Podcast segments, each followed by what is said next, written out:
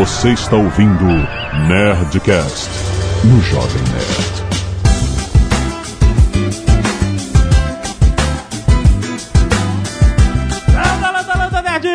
Aqui é Alexandre Antônio, Jovem Nerd ainda tem um fio que é melhor do que o sem fio, que é a fibra. Aqui é Blue Hand e a fibra vai ser sempre melhor que o sem fio. Fala galera, aqui é o Nick Ellis, o Nice Guy, e eu tô na versão 4.5G. Olá, pessoal, Bia Kunze, garota sem fio, sem fio, tô no podcast certo, então. Olá pra todos, aqui é o Johnny e sempre quando eu vou dar download eu acho que meu, a- as, as contas que eu faço é de modem de... Ih, esqueci as contas. Hein? que? Tá muito doido, Johnny. Aqui é a Zagal e às vezes a conexão sem fio é melhor que a fibra. Ó, vamos discutir. Caraca, nós estamos depois de tantos anos juntos para mais um Nerdcast sem fio. Caraca, olha, o primeiro que a gente gravou foi há oito anos, é isso? Quase oito anos. Quase oito anos. Meu Deus. A gente falou mal do iPhone, falou mal de um, nunca vai ter, um monte de coisa. Eu quero nem lembrar. Isso entrega a idade que é uma beleza, né? 8 anos. Vamos atualizar o papo, né, cara? Afinal, o mundo dos smartphones e o mundo sem fio em geral, dos tablets e, e tudo que acontece à nossa volta, evolui muito mais rapidamente do que a gente consegue acompanhar. Pelo menos eu. que tô velho. É, a gente já sabe que vai ficar super datado de novo. Faz De parte novo, né? Sem Esse programa já está datado. E-mails. Canelada.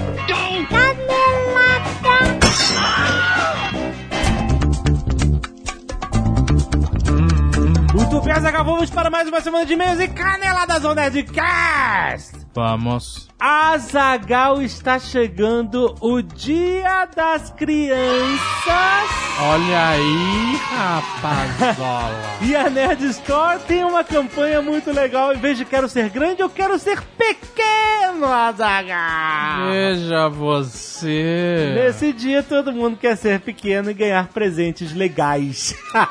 Ter presentes para sua criança interior. Isso, exatamente. Aquela criança que não ganhou aquele action figure, essa é a hora da vingança. É, exatamente, exatamente. Vinque-se do universo, presenteie-se, você merece. Exato, nós criamos uma página especial com produtos selecionados para o Quero Ser Pequeno. Tem de tudo, cara. Tem Dragon Ball, tem Sailor Moon, tem Ultraman, Cavaleiro Zodíaco pra galera nostálgica. Tem o Martin McFly da Hot Toys, que é inacreditável de foda, putz grila. É agora 2015. O Martin McFly está chegando, rapaz. Vai chegar na tua casa, rapaz. Tem almofada, tem copo, tem caneca, tem pôster luminoso. Olha só. Cara, muito maneiro. Tem muita coisa legal pra aquela criança. Aquela criança que às vezes é adormecida, Exato. esmagada pelos problemas do dia a dia, Exato. mas que vive dentro de você e vibra com um trailer. Vibra com uma cena, com heróis, com vingadores. Essa criança, ela merece. Merece. Ela merece ser recompensada. Presentei sua criança interior. Vai lá na nerdstore.com.br, tem link aqui no post diretamente pra página com um monte de produtos irados, alguns deles com promoções também muito bom. Vai, aproveita o dia da criança na Nerd Store. E se você não quiser ouvir os recados e e-mails do último Nerdcast, você pode pular diretamente para 16 minutos. E Siri. Beijo. Me liga. Azagal, muitos e-mails. Quero primeiro agradecer a galera que doou sangue na semana e mandou aqui fotos deles doando sangue. Tem aí no link no post com pedido de doação para Rosária Rodrigues. Quem quiser doar diretamente para ela também pode ir lá ter mais informações. E agradecimentos para o Tiago Madrigar, Leonardo Oliveira de Souza, André Corcos, Lúcio Sulzbach, Lucas Cunha, Pedro Voltolini, Luiz Felipe Hall, Pedro Bastos, Lucélio Morcegão, Sean Shigeo, Thiago Campagnoli, Gustavo do Nascimento e Hugo Victor Genari. Valeu, galera que doou sangue essa semana. Temos também a galera do Escalpo Solidário, o pessoal que doa cabelos. Ó, Para ajudar quem precisa, temos o Bruno Evangelista, a Camila Minato e a Mariana Furio. muito bom. Obrigado, galera. Valeu mesmo, arte dos fãs. Vamos destacar o pôster do Nerdcast de RPG por Gabriel Moraes. Ficou muito criativo. Maneiro, assim, um conceitual. Manchas, manchas. Minimalista, gostei. É maneiro. E temos Jovem Nerd Azagal Kami Crazy por Eduardo Hansolin. Muito maneiro. Valeu. Maneiríssimo mesmo.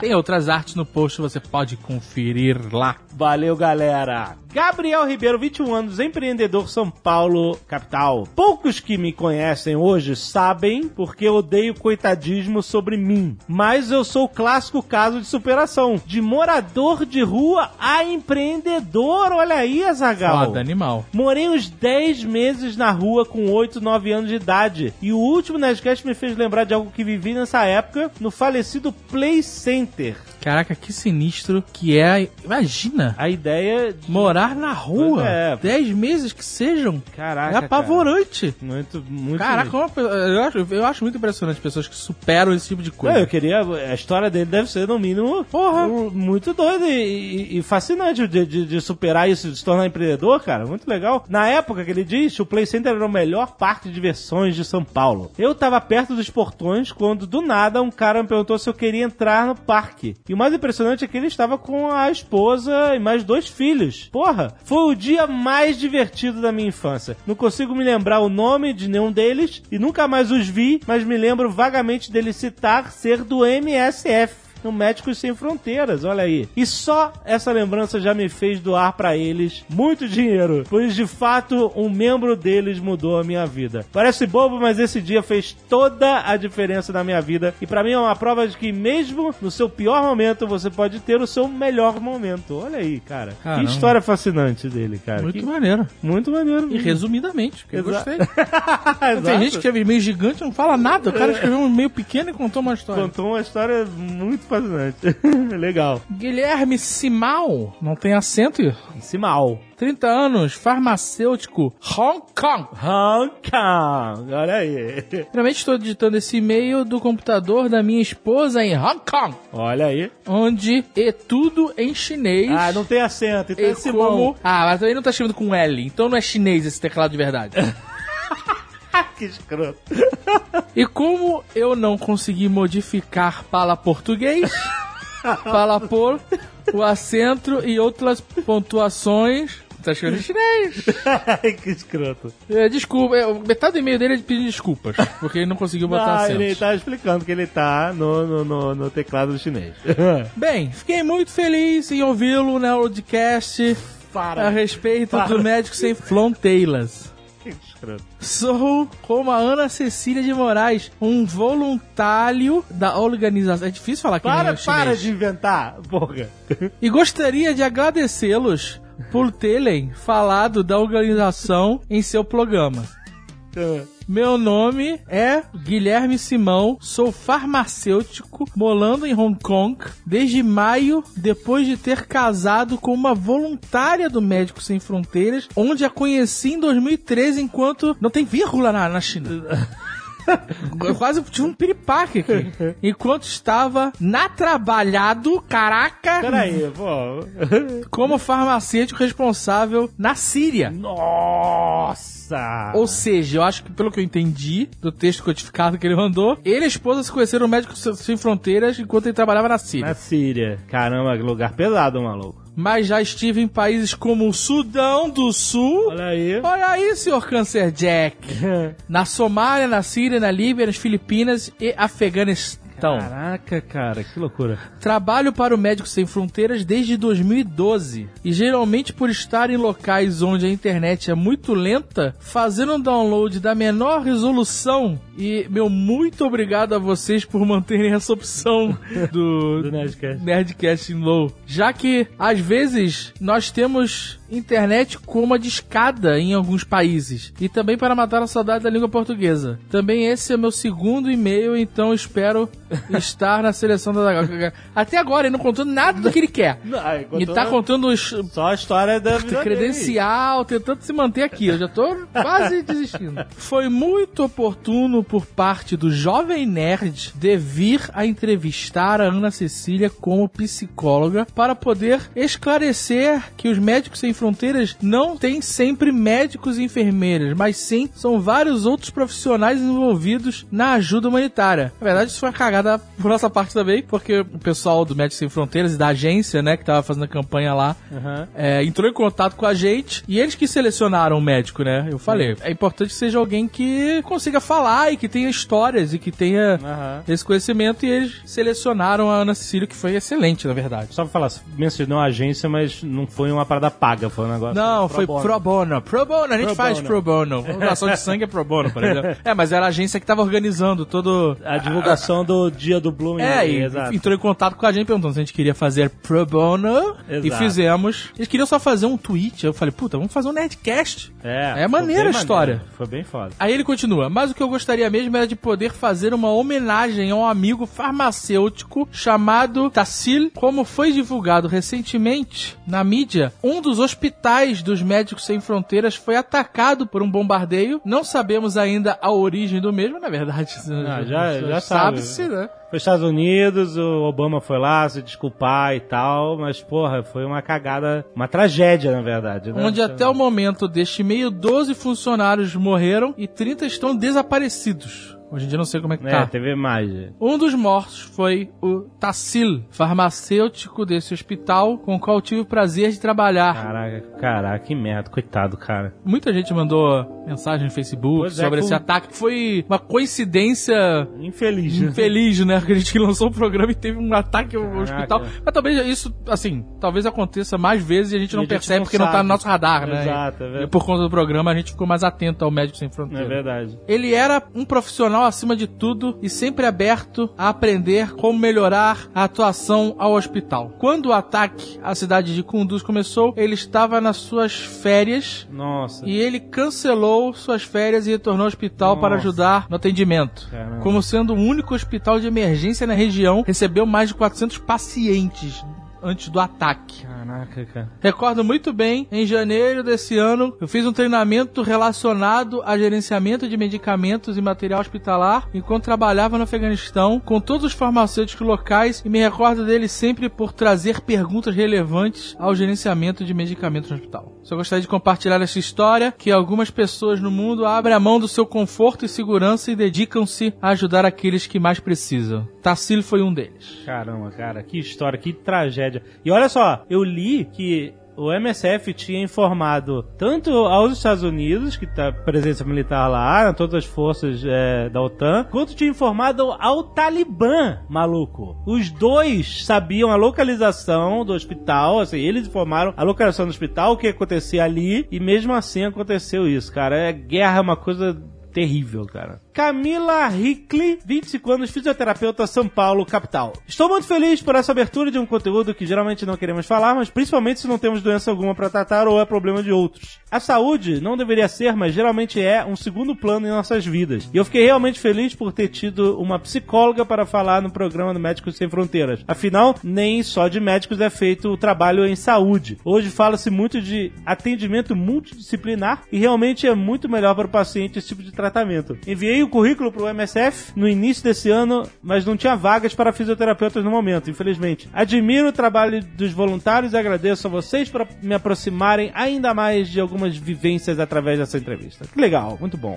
Marcelo Mourão, 30 anos, analista, programador, São Paulo também, capital. Olá, nerds! É raro me dar vontade de escrever algum e-mail. É a primeira vez que sinto essa- que seria realmente útil. Ó, mano, primeira vez que ele sentiu que seria útil. Mas ele não escreve e-mails. Se é a primeira vez, Ah, não, deixa passar. na regra sem fronteiras. Foi muito legal ouvir sobre o trabalho de pessoas tão do bem, são dignos de toda admiração e respeito do mundo. Ter a formação que é necessária para oferecer esse tipo de ajuda pode te render muito luxo em qualquer país do mundo. Mas essas pessoas não. Tenho amigos médicos, por exemplo, e sei bem o quanto é necessário estudar para isso. A verdade é que muitas pessoas não têm disposição para isso, nem para benefício próprio, quanto mais para se sujeitar ao que esses heróis fazem. Obrigado a vocês por mostrarem esse trabalho e de mim já rendeu frutos. Me inscrevi para doações mensais para o Médico Sem Fronteiras. Foi rápido, fácil e não vai pesar no orçamento. É possível fazer a doação mínima de 10 reais, o que não pesa no orçamento de ninguém, o que é Sim, verdade, verdade. De, de cachaça. Dois dias no boteco. Dois dias de Ainda tá- cachaça. ainda tá- Cinco reais a cachaça? Eu não sei. Depende da cachaça. Um dólar, quatro reais? Mas olha só, você com doa 10 reais é o mínimo. Você ajuda pra caralho, Faz com diferença. certeza, o Faz Médicos Sem diferença. Fronteiras. Faz diferença mesmo. E ainda você se ajuda, porque você para de uma cachaça, Para, sei lá, dá de uma melhorada no seu fígado. Aí continua dizendo que, né, incentivando a galera, falando que se todos os nerds fizerem isso, com certeza ajuda bastante. E coletivo e tal, eu, eu acho foda, cara, assim, quem ajudou e foi lá comer cebola, quem quer doar diretamente, é uma, é, a gente sempre, como a gente falou, a gente sempre fica meio, caraca, quem eu vou ajudar, né? Uhum. Às vezes você ajuda uma instituição e vê um escândalo, descobre que a parada era fake. Aham. Né? Sei lá, leprosos de Minas Gerais, lembra dessa história? Que apareceu no Jornal Nacional. E minha mãe mandava dinheiro pros leprosos de Minas Gerais. Sério? E era tudo fake. Era fake, era Puta fake. Não que tinha, eles foram, o Jornal Nacional foi anos atrás, foi na casa, não tinha leproso nenhum, não tinha nada. Caraca. Mas Médicos Sem Fronteiras é uma parada for real. Exato, Que exato. faz o bem. É bem sabe? sério. Que tá espalhado pelo mundo inteiro. E tem pessoas que abdicam de conforto, de, de, de estar com sua família, de tirar férias, né? Exato. Como foi contado no programa, pra ajudar outras pessoas. Então, é uma instituição legal que vale a pena realmente, quem puder, dar no help. Tem link aí no post deste post também pra você. Se você ficou assim, ah, eu vou e aí esqueceu, agora tô lembrando. Se você quiser ser doador, tem link aí no post. Não ganhamos Vale. nada com isso. Não ganhamos dizer. mesmo, não, é sério mesmo. O mundo ganha. Exato.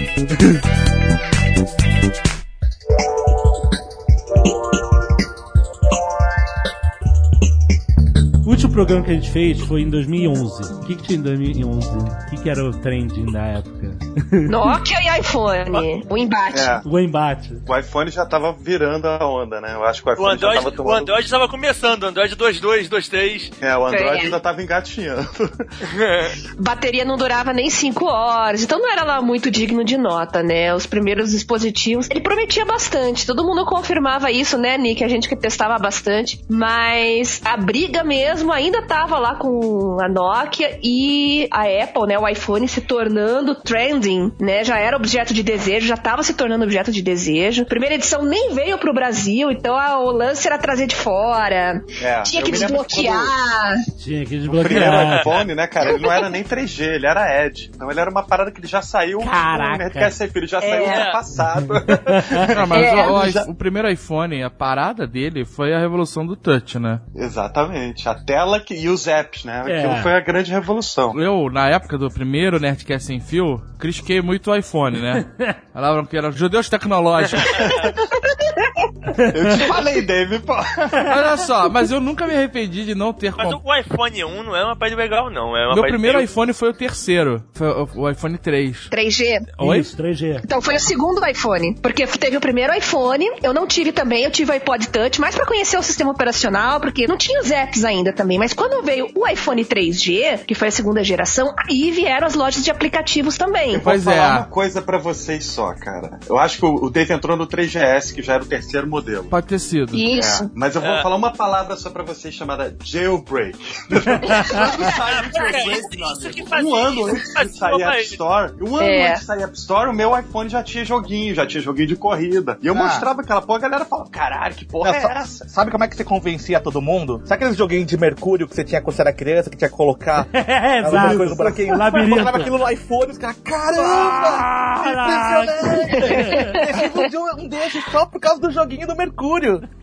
E sabe o que, que é mais bizarro? Que o Steve Jobs arrancava os cabelos por causa disso, porque ele queria fazer o tal dos web apps na, na primeira geração do, do sistema operacional. Ele achava que tudo através do browser você conseguiria rodar qualquer aplicativo. Claro, o tempo provou que isso não é verdade. Você tem que ter uma conexão o tempo todo. É complicado. Ele, ele é um cara de visão dessas paradas, mas ele não é um cara de tecnologia hard. Ele tinha essa visão. A visão dele é, talvez até seja uma visão no futuro, ainda pra gente no futuro. Mas naquela época era totalmente impossível você pensar em, em qualquer coisa daquele tipo. Você ia precisar de uma cobertura de celular que simplesmente não existia, uma velocidade que não existia, tudo que não existia. É, e se você pegar qualquer web app hoje, ele é muito capenga se comparado é. com um app nativo dentro do aplicativo, né? Uhum, exato. A grande verdade é que a App Store não estava pronta quando o iPhone foi lançado. Então, ele tinha que criar primeiro aquele, todo aquele ecossistema de desenvolvedor. Mas eu acho que na primeira versão não precisava de App Store. Exatamente, nem versão- precisava. O fato de você lançar um telefone que não tinha flip, que não tinha tecla, que era tinha aqueles touch. 10 apps ali, já tava bom. E mudou o paradigma, né? É, aquilo era o suficiente, cara. Aquilo gerava notícia, gerou branding, sabe? Só que pra mim, eu que não sou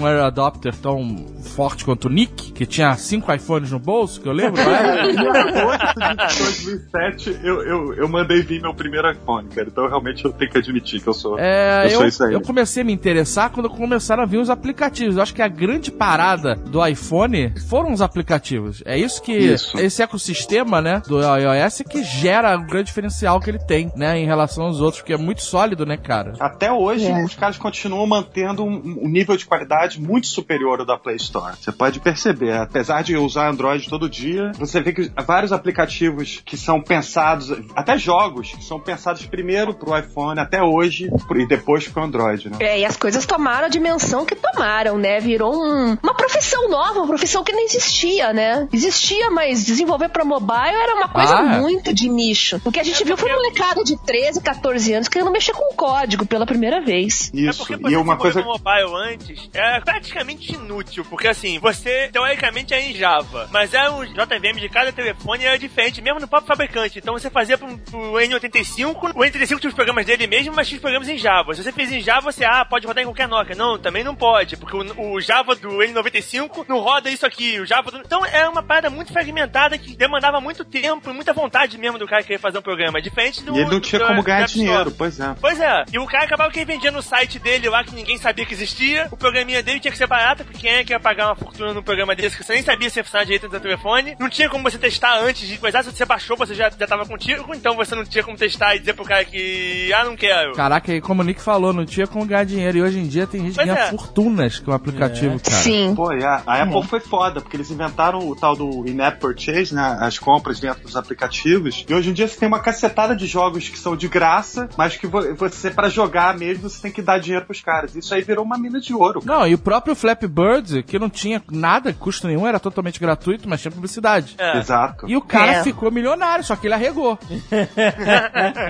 o negócio foi, foi feio ele pra cima dele, né? É. O bullying foi forte ali. Por que que ele largou? Ele, ele criou o aplicativo de bobeira pra homenagear o Mario Aham, e lançou e figurou uma loucura, uma febre. aham. Só que ele começou a trollar o cara. Ah, seu filho da puta copiou o Mario Bros, não sei o que lá, e ele não aguentou essa pressão. Não é possível que foi só isso. Sim, ele ganhou alguns milhões, depois disso ele não aguentou a era de pressão. graça? É. Não era de graça? Era de Mas, graça. mas a propaganda, mas a propaganda Ah, ele de ganhou, sei lá, propaganda. 15 milhões, 30 milhões, um negócio desse. Ele ganhou uma grana muito violenta, É. sim. Aí eu acho que o cara falou, porra, 30 milhões no bolso, vou me preocupar com isso pra quê? Fecha essa porcaria Será que toda. ele não ganhou uma cartinha da Nintendo também? Dizendo eu quero meus 15 milhões? Pois é, na época se É, especulou isso.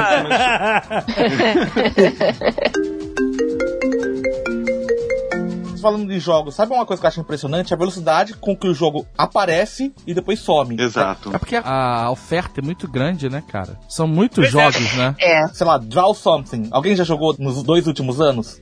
Não, nem esse, nem aquele outro de karaokê também, né? Caraca, tem uns que duram um dia. Uh, Esse Dub Mesh. Foi um, Puta merda, isso é muito chato, cara. um dia. Não, e agora a novidade é o, tal, o vômito de arco-íris, já viram? Tá rolando em todas Não. as timelines. o cara bota uma foto tua vomitando arco-íris. Assim. Mas é um dia, virou uma febre, todo mundo fez, depois é whatever. Exato. É a chance que o cara tem de vender a empresa, cara. Se o cara não O vendeu cara tem a dia- chance de um segundo de ganhar dinheiro, cara. É, é foda. Tem aquele de caricatura também, que todo mundo usava avatar de caricatura e depois parou. Também varou. Agora tem uns que são duráveis e que eu não consigo entender. Tipo, Snapchat, não consigo. É jovem demais pra mim. É porque teve não é feito bem-vindo pra gente, exatamente. É jovem demais pra mim. Eu não a gente é velho, cara. É feito pra galera jovem mesmo. Olha, eu tava pensando nisso também, mas eu tentei usar, tentei usar meu espírito jovem. Eu não, tô- não entendo isso aqui. Eu, eu nunca tive espírito jovem, então eu não, não sei como poderia ser isso. Eu uso pra consumir conteúdo, pra tipo, tá tendo um, um evento, não sei aonde, eu entro lá e vejo os vídeos. Alguém tá viajando, acompanha a viagem. Mas aí o periscope não é melhor? É, o Periscope, tipo, Mas sabe qual é o problema de consumir o conteúdo? É o conteúdo feito de uma maneira merda. é verdade. Sabe? Filmado em pé, com som bosta, você não ouve nada, você fica vendo a cara da pessoa o tempo inteiro. Você não vê o conteúdo, você vê a pessoa lá. Não, o que eu acho É, uma engraçado. pra gente muito egotrip, né, cara? É, o que eu acho engraçado é que o vídeo, sei lá, tem 15 segundos e o cara fica fazendo vários vídeos de 15 segundos até terminar o que precisa Eu falar. só quero avisar nisso. Exatamente. Mesma coisa que cara resolveu escrever É. um livro pelo Twitter. É tipo É. isso, exatamente. Já tentaram fazer isso, inclusive. Mas eu Mas entendo o o apelo dessa deu uma, coisa. deu de- uma baixada, né? É, o Periscope Você pegou acha? muito aquela onda de, do lançamento, né? Depois do Meerkat, que era o concorrente que apareceu antes pra Android. Mas o Periscope deu uma baixada. O Periscope agora tá fazendo um investimento grande aí. Mudou, agora você pode filmar na horizontal, não precisa mais Melhor, filmar né? só na, na- na vertical. Recurso pra velho, né? Mas sabe o que, que acontece? Que eu percebo? que essas ferramentas de streaming, elas têm um apelo muito forte. As pessoas adoram consumir coisas ao vivo, mas o pessoal ainda não identificou um formato que é matador. Pelo menos é o que eu- me parece, sabe? Porque elas não se fixam com força. Elas são de nicho, nichos grandes até. Mas, tipo, galera de gameplay usa aquele Twitch, né? Twitch. Twitch, é. e agora Twitch o é uma YouTube pedra. lançou o YouTube Gaming pra tentar bater no, no Twitch, exatamente. É, não vai bater tão cedo. Mas sabe o que eu acho legal, essa pulverização? Ou seja, você tem tantas redes, é legal, porque gente de game vai pra um lado, gente que acompanha evento ao vivo vai pro Twitter, vô e vó fica no Facebook. é legal, tá criando nichos, assim, isso é mais interessante, É até pra verdade. enriquecer a qualidade do conteúdo, né? Os jovens ficam no Snapchat, ficam, Snapchat. a gente fica longe deles. E velho fica gravando podcast. Exatamente. Cada um na sua tribo, né? Mas será que o YouTube pega todo mundo? No primeiro Nerdcast sem viu que a gente fez, o Blue Hand profetizou o vídeo. Isso, em 2006. Acho que é o Nerdcast 8 sobre Google. 2006, tá? O YouTube foi criado em 2005. A gente perguntou, Blue Hand, qual é a tendência do futuro? O Blue Hand falou assim, olha, eu acho que realmente a gente tá entrando numa era de streaming de vídeo. Vídeos online, streaming, o que seja. O que, que, o que, que a gente, Blue Hand, o que, que a gente tem tido de fantástico na internet que você tem percebido ultimamente? Ultimamente, maior é troca de vídeo. YouTube? É coisa do tipo. É, então. É que agora com as bandas largas, né? Antigamente, sem banda larga é impossível. Hoje em dia, É verdade. O cara foi o profeta, rapaz. Da É parada. gênio, cara. Hand foda, por isso que ele tem que ser salvo. Caraca, é isso que aconteceu mesmo. Mas o YouTube, será que ele é, ele é o agregador de gerações? Todo mundo acessa o YouTube? Eu acho que é. Eu vejo uma galera muito nova que se amarra pra cacete no Nerd Office, por exemplo. O YouTube ele foi muito importante para o Jovem Nerd, a gente pode dar esse testemunho, Aham. já falou várias vezes sobre isso, para renovar o nosso público. Porra, totalmente, Que né? é o público de podcast, é o público velho. e aí, a gente tinha uma certa preocupação do público vir envelhecendo com a gente. Daqui a pouco já não tá mais em nenhum gráfico de agência, sabe?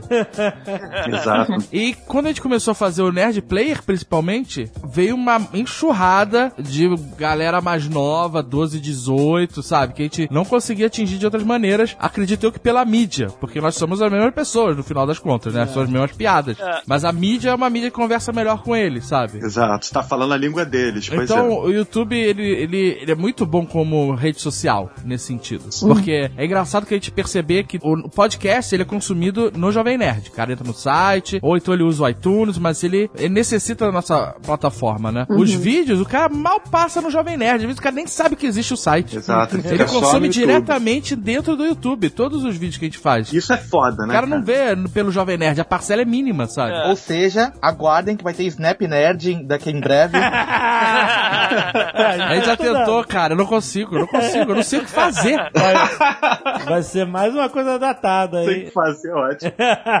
Daqui a pouco alguém vai falar, porra, Nerdcast sem fio 3, a Zagal falou que não conseguia fazer Snap. A gente tentou fazer uns lives no YouTube, foram sempre horrorosos, cara. É, daqui a pouco o Azagal vai ser o rei do Snapchat. o rei do cara. Snap, Bora postar. exatamente, cara. Vou começar a mandar nude.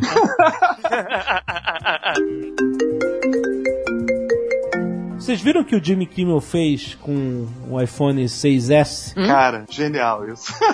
Depois da- do anúncio do 6S, ele foi com a equipe dele na rua e pegou o iPhone 1. e aí ele entregava na mão das pessoas, dos entrevistados, dizendo que era iPhone 6S e perguntando o que, que a pessoa achava. E a galera, ó, é muito melhor, muito mais leve, é muito bom porque cabe. Mais leve? É, as pessoas falavam de tudo. É muito bom porque cabe exatamente na palma da minha mão. Finalmente eles fizeram isso. Ele é Sensacional. pequenininho, né? É, pequenininho. Pequenininho, é. Caraca, muito Caramba. bom. Muito, ah, muito mais rápido. Olha como é mais rápido. Dá pra notar como é mais rápido. Muito engraçado, cara. Mas é basicamente isso, né? Se você. Se você entregar um iPhone pra essas pessoas, elas vão falar exatamente a mesma coisa. É. É, se você tiver distraído, você não É, percebe. claro que ele editou ali pra botar só os caras que eram trouxas. né? Exato. Porque Deve ter, um, deve ter apertado e falar, pô, aqui É tá claro, de é sacanagem, claro. né? é gra- O negócio vai fazer graça, exatamente. É engraçado que na última vez que a gente gravou sobre esse tema, a gente falava de tablet. A Bia, inclusive, falou dos readers, né? Dos leitores, a diferença de ler num tablet e ler num, Sim. num reader. E eu, depois de um tempo, me rendi a isso. Hoje em dia eu comprei um reader e eu não consigo mais ler em tablet. Nossa, é, é muito melhor, muito É, mais não, é. É confortável muito pros melhor. olhos. né? É, e o peso também e tal. E hoje existe uma variedade enorme de tamanhos. De, tem celulares que estão no tamanho de tablets. É. Tem tablets que estão ficando no tamanho de televisão. O nego fez aquela zoação do iPhone gigante na escada rolante. Lembra? O cara levando o iPhone gigante. E agora a Apple tá lançando um tablet gigante, cara. É, o iPad É. Pro. E com caneta. que gerou muita piada com a caneta, né? O pessoal falando quando teve keynotes, né? Ah, o- a Apple acabou de lançar o Surface e a Stylus Pen. Exatamente. O Steve Jobs Mas, deve estar cara, ganhando caixão agora. O Steve Então. Jobs, quando falou da caneta, ele tava falando daquela telinha de 3 polegadas e meia do iPhone, né? Vamos ter também um pouco É, óbvio de... que a gente tem que colocar em contexto a ideia, porque É. quando o Steve Jobs estava falando mal do stylus, falando, ó, se você precisa do stylus, você já falhou. Aí o nego bota o keynote da Apple atual mostrando The Apple Pen e todo mundo, é! Óbvio que é irônico, mas os contextos são um pouco diferentes, se você para pra analisar. Pois é, mas quando ele lançou o primeiro iPad, já tinham perguntado pra ele, ele rechaçou também. Esse que é o problema, né? O emblemático é, aquela, é É. aquele slide, aquele keynote, é aquele, né? Mas insistiram muito com ele, por isso que chamavam o iPad de um iPhoneão, né? Pô, Aham. mas ele não A vai Apple- fazer isso? Não vai fazer aquilo? É, porque eu entendo que ele tenha defendido, ele estava defendendo justamente o fato deles terem que ter mudado toda a forma de criação de aplicativos para se adaptar ao dedo, que é uma forma de input de informação muito grosseira, né? O dedo é, Isso. é grande, né? É, Tem é- precisão, e pois não tem é. como ter aquela precisão que o cursor de mouse tem ou que a stylus também tem. Então, Mais ou menos, né? Porque eu eu não vi essa stylus que a, que a Apple lançou ainda, não tive... Ela é foda, cara. Porque até então o que existia era uma borracha na ponta de um pau, cara. Era isso. É. Não tinha precisão. Então, já estavam vendendo, third parties estavam vendendo há muito tempo aquele lapisinho que era uma borrachinha e ela funcionava como um dedo. Não, mas não é, um pre- não é preciso. Era mais preciso que o dedo. É, mas a, a nova ela tem uma pontinha fina, Zagal. E, e, tipo, se você. E é Bluetooth, né? rabisca, é, e se você rabisca com a lateral dela, ela, ela percebe, aí faz É, um isso é traço legal, mais é. grosso. Tem umas coisas legais ali. Mas o que eu acho que realmente foi tirado de contexto, porque é óbvio que é engraçado fazer a piada com a Stylus e o Steve Jobs, a ironia, é que justamente a ideia do cara não é você navegar com a Stylus, é você usá-la só para aplicações específicas, como fazer Faz desenhos. sentido, pois é. Entendeu? Por isso que a tela do iPad Pro é grande. Você imagina um, um artista, um arquiteto, ou alguém levando isso numa reunião, mostrando e tal. E óbvio que faz sentido ter a Stylus nesse contexto, entendeu? Então, mas eu acho que assim, se o Steve Jobs estivesse vivo, ele não ia lançar a caneta. Ia lançar um negócio que olharia seu olho e pelo desenho do seu olho fazer o desenho na tela, entendeu? É, mas Essa tipo, a pro, pro artista mesmo, o prático é o lápis, né? Não sei, É a, caneta, gente não sabe como é. funciona. Na época a gente achava que ia ser meio estranho usar os dedos. Mesmo porque, gente, esses tablets que você desenha no computador, direto no Photoshop, ou que ele mesmo projeto que você está desenhando no próprio tablet que artistas usam para trabalhar, ele já existe há muitos e muitos anos. Não é nenhuma novidade. É a mesa digitalizadora. Exato. É. Ah, e são extrema. Esses sim são absurdamente precisos. Exatamente. O interessante da Apple é que eles não têm vergonha de voltar atrás, né, cara? Então, por exemplo, não vai ter iPad mini, não vai ter iPad mini, mas, porra, a Samsung lançou um tablet pequenininho e tá dando certo. Tem o Nexus 7, eles lançaram. Não, eles não têm vergonha de ganhar dinheiro. Aí não vai ter iPad Pro, não vai ter iPad Pro, porra, tá vendendo uns tablets grandões aí, então vamos lançar. Lançaram. Então, eles- o negócio de ganhar dinheiro é com eles mesmo. O iPhone 6 Plus também foi outra ironia, essa um pouco mais assertiva dentro do contexto, porque na época do Samsung Galaxy, do lançamento, e todo mundo, ó, que legal, telefone gigante, é isso aí, porque a tendência dos telefones era diminuir, né? É. Caraca, eu lembro que tinha um telefone. Antes de existir podcast, eu acho. Existia um telefone da Motorola de flip que era micro, micro. Tá, tá. Não, mas era menor. Menor. Ele era É. micro, cara. Ele é tipo dois dedos de, de- de tamanho, sabe? Duas falanges. Aham. Era horroroso, mini. Pode engolir o telefone. Então, a, prova dessa tendência tá numa piada do Saturday Night Live no início da década de 2000 com Will Ferrell, e que ele fazia um lojista de loja chique e na hora de atender o telefone, ele pegava um negócio que era do tamanho de um dedo, da ponta de um dedo, e ele abria assim, o mini flip e falava no telefone, essa era a piada, né? De, de tá- Mas isso faz sentido, sabe por quê? É porque a tecnologia evolui e as peças diminuem. Essa é é. basicamente É a evolução, né? Você Exato. faz coisas menores, fazer a mesma coisa que coisas maiores faziam antes. Só que os caras eram limitados a simplesmente diminuir o que eles já tinham. Exatamente. É. Hoje em dia, você pega um iPhone 6, um iPhone 6S, ele mantém o mesmo tamanho, ou se ele for o Plus, ele é maior, mas a quantidade de tecnologia que ele tem dentro dele é muito maior Exato. do que o iPhone 1, por É. exemplo. Exato. Então o iPhone 6, ele poderia ser o tamanho de uma unha, Exatamente. se ele tivesse a mesma tecnologia do iPhone 1. Exatamente. Essa que é a parada, Mas sabe? o que É eu perfeito, vejo é. é que se eles fossem refazer essa piada hoje, eles fariam ao contrário. O cara pegando um, um tablet gigantesco e usando como telefone. A tendência era diminuir e agora a tendência é crescer. Então, quando a Apple se rendeu e fez o, o iPhone 6 Plus e fizeram a mesma bateria de piadas irônicas, tem uma propaganda que eles argumentavam por que, que o iPhone não iria crescer na época do, do primeiro Samsung Galaxy grande, era simplesmente uma mão com um dedão indo de uma ponta à outra da tela. E falou assim: olha só que simples. Por isso que o iPhone é desse tamanho, para que o seu dedo possa passear pela tela inteira. E hoje, foda-se esse conceito. O cara vender Exatamente. telefone. Se todo mundo quer a porra do telefone gigante, eu vou fazer. Ah, eu vou te falar que gigante. eu, eu tive uma dificuldade grande de me adaptar ao, ao iPhone 6. Eu tava acostumado maior, né? com o iPhone 5, e aí o iPhone 6 é maior. E eu gostava do iPhone 5 justamente por isso. Eu consegui usar com uma mão só, era uma beleza. Nossa, Zagal, eu acho o iPhone 6 pequenininho. Eu gosto do 6 Plus.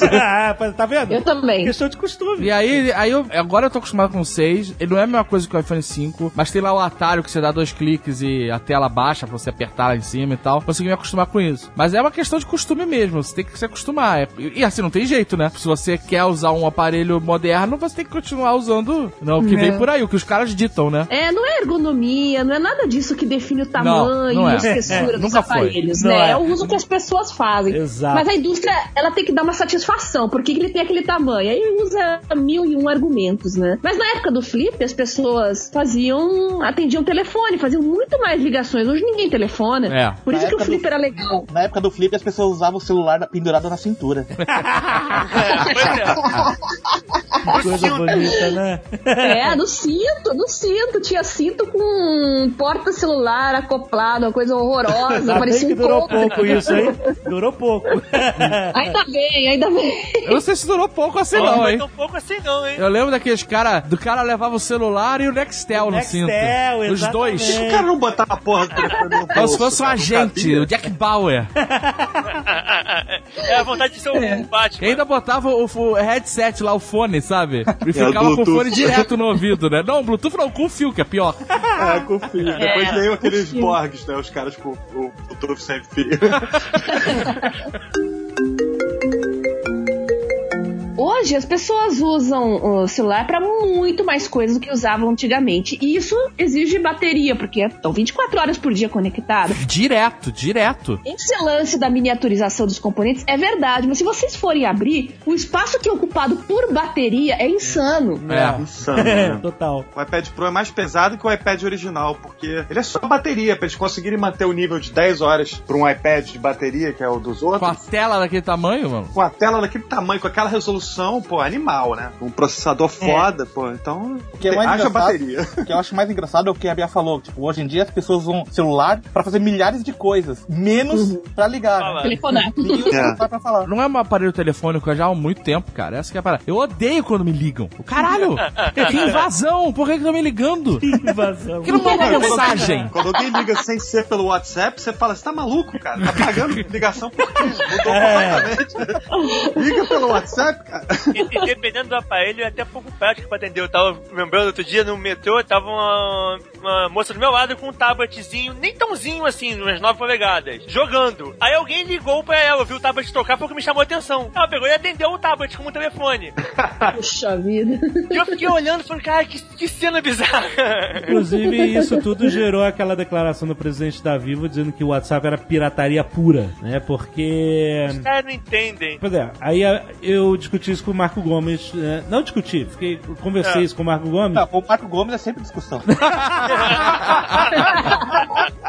Não, mas eu tava querendo saber a opinião dele, que eu perguntei pra assim, bom, ele tá dizendo que o WhatsApp se baseia no número de telefone da pessoa, que é um serviço provido pela operadora, para falar de graça. E teoricamente esse é o argumento da pirataria. Você sequestra o meio. É, mas ele não usa a linha telefônica. Exato. Mas- Exato. e aí o, é. Marco, o que o Marco Gomes me falou foi o seguinte: Não, cara, mas ele, ele tá usando o número de telefone como uma base de endereçamento pra te achar. Assim como ele usa o seu e-mail, assim como ele usa um username de uma conta. Ou o login do Facebook, por exemplo. O login do Facebook, ou qualquer outro tipo de coisa, entendeu? Ele tá só usando aquilo como uma base de tipo, achei você, entendeu? Então, o que acontece por fora disso, desse achei você, acontece por fora. Não tem nada a ver com a operação dos caras. Só que, eu acho que pra essa declaração ter aparecido no jornal, os caras já sentiram a porrada. Não, caralho, é- cara, é tão simples. Vende conexão, seus filhos da puta. Vende exato, cara. 3G, Pô. caralho. Não fica de mimimi que aí ninguém mais usa o telefone. E o que é engraçado é quando você liga, quem liga paga, né? No WhatsApp, se você tiver no 3G, a pessoa que tá ligando, ele tá consumindo banda, e a pessoa que tá Todos dois recebendo tão pagando, ligação pois é. também tá receb- consumindo banda. Então as duas pessoas estão pagando. É, só que é. É. um modelo de negócio diferente, né? O- é, ele tá ganhando no dado, como o Zagal falou, tem que vender pacote aí. É o negócio é mais os caras- acessíveis. Os caras não querem ganhar menos. Os caras hoje em dia eles vendem uma ligação de voz por um real o minuto quase, que a grosso modo não custa pra ele nem um centavo por minuto. O resto tudo é lucro. É, os eles estão mal acostumados, né? e- e Os caras não querem ver essa margem cair. Pois é. Mas, mas peraí, eu tô querendo entender a situação. Na ponto de vista das operadoras que são regulamentadas e que investem em infraestrutura para que você possa falar por telefone no país, etc, e ter a cobertura que você tem, não é isso que ele tá querendo justificar? É o investimento que ele tem que fazer e que os caras não têm? O investimento também é pago por quem você tá usando dados. É que eles vão virar no futuro um cano de dados burro onde você paga por dados. E não importa se tá falando voz, se tá falando vídeo. É, é isso que eu tô pensando. Você não tá E vamos ser sinceros aqui, né? Ele não faz esse investimento todo também. que é uma boa merda. E que se você sair do eixo Rio-São Paulo, amigo, é uma bosta. É uma bosta. Em São Paulo? É, vai encontrar você 4G, desce no pois é. metrô do Rio de Janeiro, o celular não funciona mais, porque já funcionou e não funciona mais. Você pensa, a parada já, já funcionou e agora não funciona mais direito. E é, o É verdade. metrô do Rio. É. Então, os caras, o investimento dos caras também é bem aquém do que tinha que ser. Que eles, eles querem mesmo garantir uma, uma margem de lucro que é, é inviável garantir a margem de lucro que eles querem. E aí o que eu pergunto é o seguinte: esses caras gigantes, essas operadoras gigantes, que têm praticamente dinheiro infinito, têm a grana inacreditável, É. esses caras não tinham condição de serem os inventores do WhatsApp? Eles tinham dinheiro pra investir nisso? Eles sempre tiveram o WhatsApp. O WhatsApp nada mais é do que uma variação menos burra daquele MMS. A, a mensagem multimídia podia fazer tudo que o WhatsApp faz. Faz? Por que, que ninguém usava aquela porra? Porque custava caro pra caralho. Você É. pagava por Pois é, mensagem. exatamente. Porque a ideia era ganhar a grana alta no, Na na- mensagem. na Cada mensagem. mensagem que o cara mandar, você vai ganhar uma grana Aí dele. o malandro falou assim: não precisa gastar essa grana toda, gente, só usa os seus dados. Pois é. Esse mimimi da Vivo, é, tem outras coisas envolvidas, né? Eu até fiz um post no meu blog, eu falei que o WhatsApp, na verdade, não tá matando as ligações telefônicas, porque o pobre lascado que tem pré-pago, ele nunca telefonou, porque é muito caro. Exato. Então não tá matando nada. É. O que o WhatsApp tá matando é a cultura de usar múltiplos chips. As pessoas estão parando de usar um chip para cada operador e estão ficando com um só. Inclusive, quando eu postei isso no meu blog, um executivo de uma operadora ligou para mim e ele falou: Isso é tão verdade, Bia, que é só a Vivo que tá implicando, porque eles têm o menor share de pré-pago, eles têm mais público corporativo e a TIM, que tem um público muito grande, pré-pago e pessoa física, é quem tá dando o WhatsApp de graça. Então eles estão fazendo com que eles querem que as pessoas que vão manter um chip só no lugar de todos aqueles Tipo deles. seja da TIM. Isso. E a TIM tá sendo muito mais inteligente nesse sentido do que a Vivo querendo comprar briga com o Exato. aplicativo favorito de milhões de brasileiros. Olha só. A TIM encara o só. WhatsApp como parceiro, né? Pois é, muito mais fácil. Exatamente, exatamente. Vamos ver quem, quem tá sendo mais inteligente nessa história aí, né? Pois é. Então, As pessoas tinham vários chips, as pessoas usam o WhatsApp, tudo porque a outra alternativa é muito mais cara. sim. Porque a, a ligação do WhatsApp não é essas maravilhas todas, mas você tá ligando no WhatsApp, tá sendo muito mais barato do que ligar a ligação de verdade. Se a ligação de verdade fosse barata, ninguém ia ligar pro WhatsApp. Pois é, até porque a ligação no WhatsApp é uma coisa recente, né? Até pouco tempo atrás você usava Viber, Sim, você usava pois Skype, é. outras coisas. Sabe uma coisa que eu acho engraçado do WhatsApp? Você vai nas baladas antigamente, você chegava pra pessoa e falava, ô, me dá seu número de telefone. A pessoa, não, não vou dar, privacidade e tal. Aí você chega hoje e fala, me dá o seu WhatsApp, a pessoa dá normalmente. É verdade. É inacreditável. É inacreditável, cara. Pior, pior. Você entra no G1, tá lá, fulana da Globo vazou vídeo de sexo. Aí o cara posta o comentário, nossa, eu não vi, alguém manda pro meu WhatsApp? Aí tu fala, eu tenho, eu tenho, galera, postem aí o WhatsApp de vocês. Aí 50 milhões de comentários embaixo com números de WhatsApp. Surreal, né? Muito surreal. E o mais bizarro é que nenhum deles fala WhatsApp, eles falam Whats. Whats. Whats. O brasileiro é Zap. Ou Zap Zap, que é pior ainda. Porque zap zap, cada vez que alguém fala zap zap, morre uma foquinha, entendeu?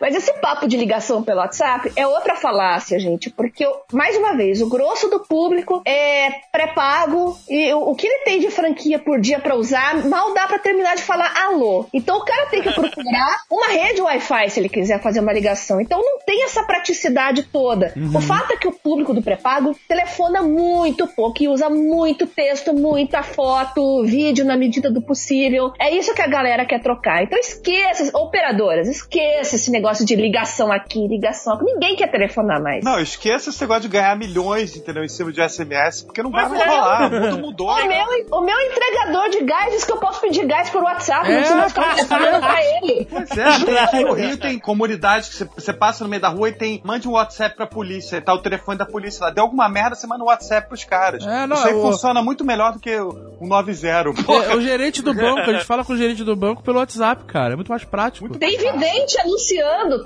traga o seu amor de volta pelo WhatsApp.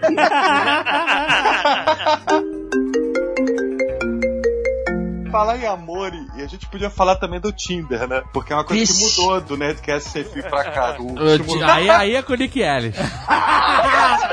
Fala aí com quem tá solteiro. Nick Ellis tá solteiro. É uma coisa que mudou também. O Nick Ellis era casado. Agora o Nick Ellis é o tudo, matador da galera. Aí, Léo, pode botar a música Solteiro no Rio de Janeiro. Exatamente, Tá cara. Muitas tá- coisas mudaram do Nerdcast sem fio pra cá. Tá usando o Tinder aí muito, Nick? Como é que é? Dedinho pro lado, dedinho pro outro. Cara, o Tinder, além de dar uma, uma tendinite fodida no dedo, né, cara?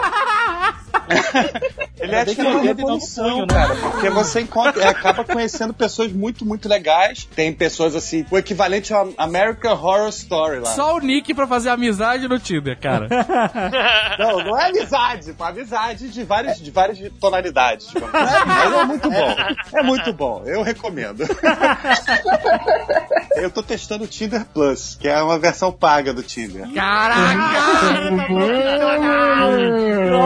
Tem que explicar, eu não tô pagando. É, eu não tô pagando, mas é, eu falei com eles que eu queria gravar um vídeo, fazer um review lá pro canal do meu beat, aí eles me, me mandaram a versão paga. E aí Sei, dessa seguinte O velho maneira. truque do seu jornalista, né? Exatamente.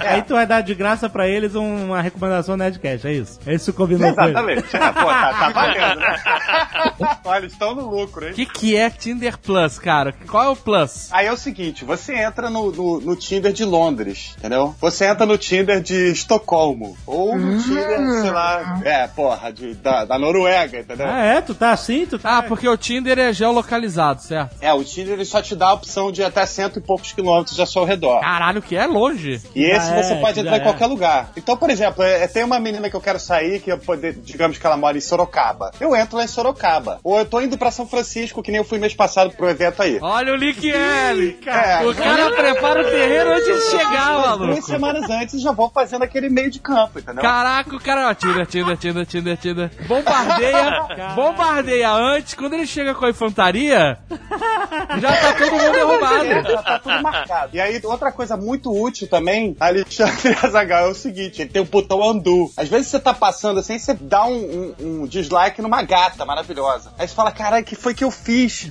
Aí na versão paga tem o botão undo. e vice-versa, você dá um like numa, numa baranga tipo dragão de Komodo. Aí você dá o botão undo, ela volta, entendeu? Espero que eles não tirem esse Tinder Plus de mim, porque vai fazer falta. É caro? Quanto custa? Olha, E é caro, cara, não é barato não. rodo, hein, Nick? A gente tenta, né, Bia? Não, não nem sempre dá certo, mas é, é, a estratégia é essa. Mas quanto custa um, um Tinder Plus? Custa acho que 50 reais por mês. Ui, caraca! Pega as ricas também, né? Nossa! Mas você pode encarar que, pô, se você fosse sair pra night toda noite, você ia gastar mais que isso. Então você pode ficar em casa lá no Tinder, E, né? e aparece que você, e aparece que você é usuário do Tinder Plus? Tipo, aparece assim, um, um selinho Então. de ouro assim no seu logo. no seu- Não. Não aparece, mas caso você, esteja em outra cidade, ela vê que você tá vendo pessoas na tal cidade, então ela já sabe que você é plus. Se ela for, safa. É o rei do camarote do mundo digital. Caraca! Não, pô, pelo amor de Deus, eu só tô procurando uma namorada. É muito difícil encontrar uma namorada Pô, nerd. é só falar no Netcast aqui. Porra, tu quer achar a namorada em Londres, Nick? Eu quero, porra, morar lá. Classificados do Nerdcast. Pode escrever pro Nerdcast do namorado, Nick, a gente te ajuda. Eu ia falar isso. É, agora só ano que vem.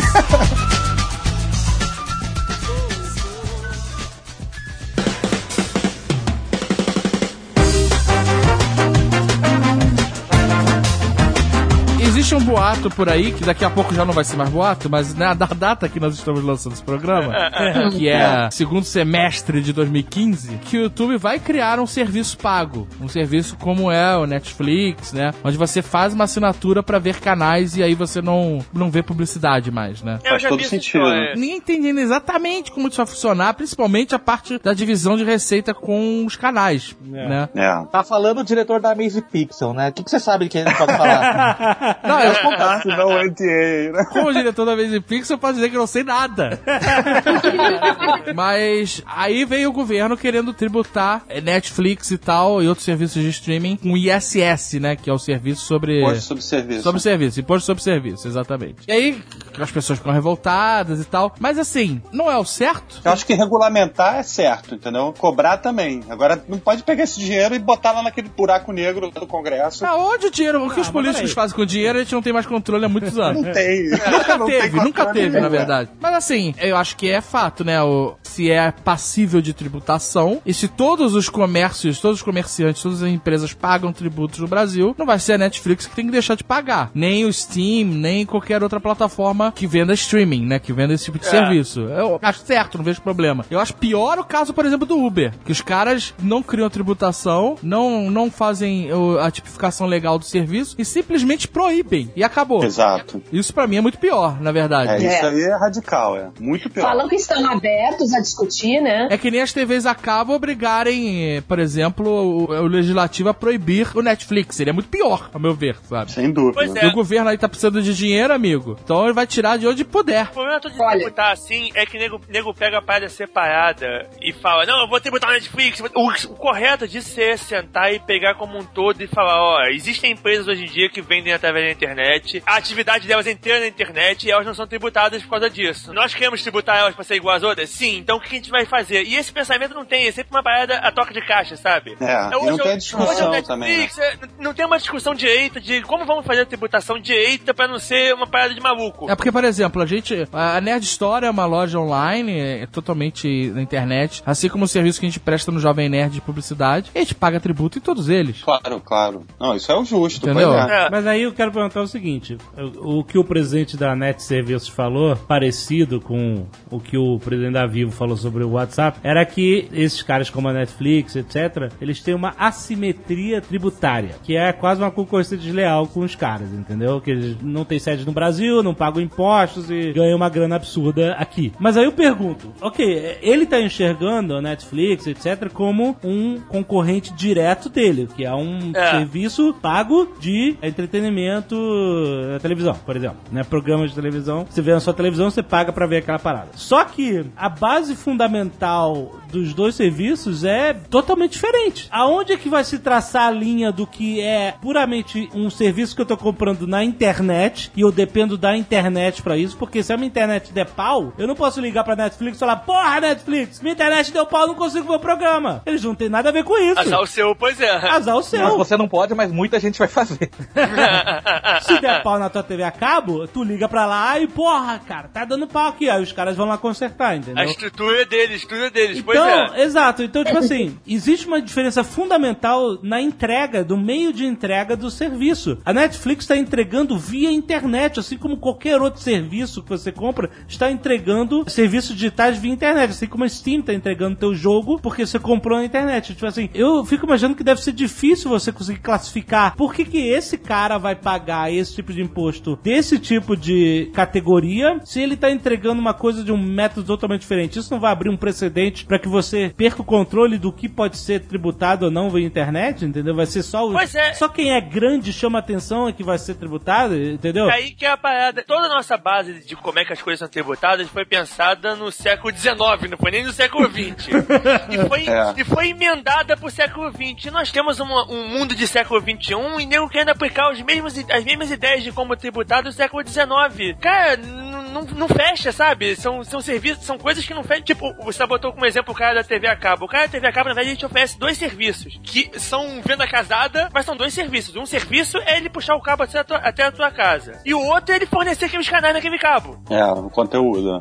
Ele te vende isso hoje em dia como um serviço, só, mas é uma venda casada. Tanto o que, que o Netflix faz? O Netflix usa, o- usa o mesmo cabo que o cara te ofereceu, só que usando dados no cabo pra passar o conteúdo dele. Então, isso não faz parte da discussão de neutralidade de rede? O que Pois vem é. pela internet, foda-se o que vem. Exatamente. A, a discussão Fere que- totalmente. também entra numa discussão de, de tributação de. Por exemplo, a Netflix hoje em dia, eu tenho certeza que isso tem no Brasil, porque a nossa banda internacional não permite roubar. Mas daqui a alguns anos é bem provável que exista uma X-Flix que vai ser baseada em, sei lá, nas Ilhas Maldivas e vai permitir o mundo inteiro. Xflix é Netflix de pornô? Xflix.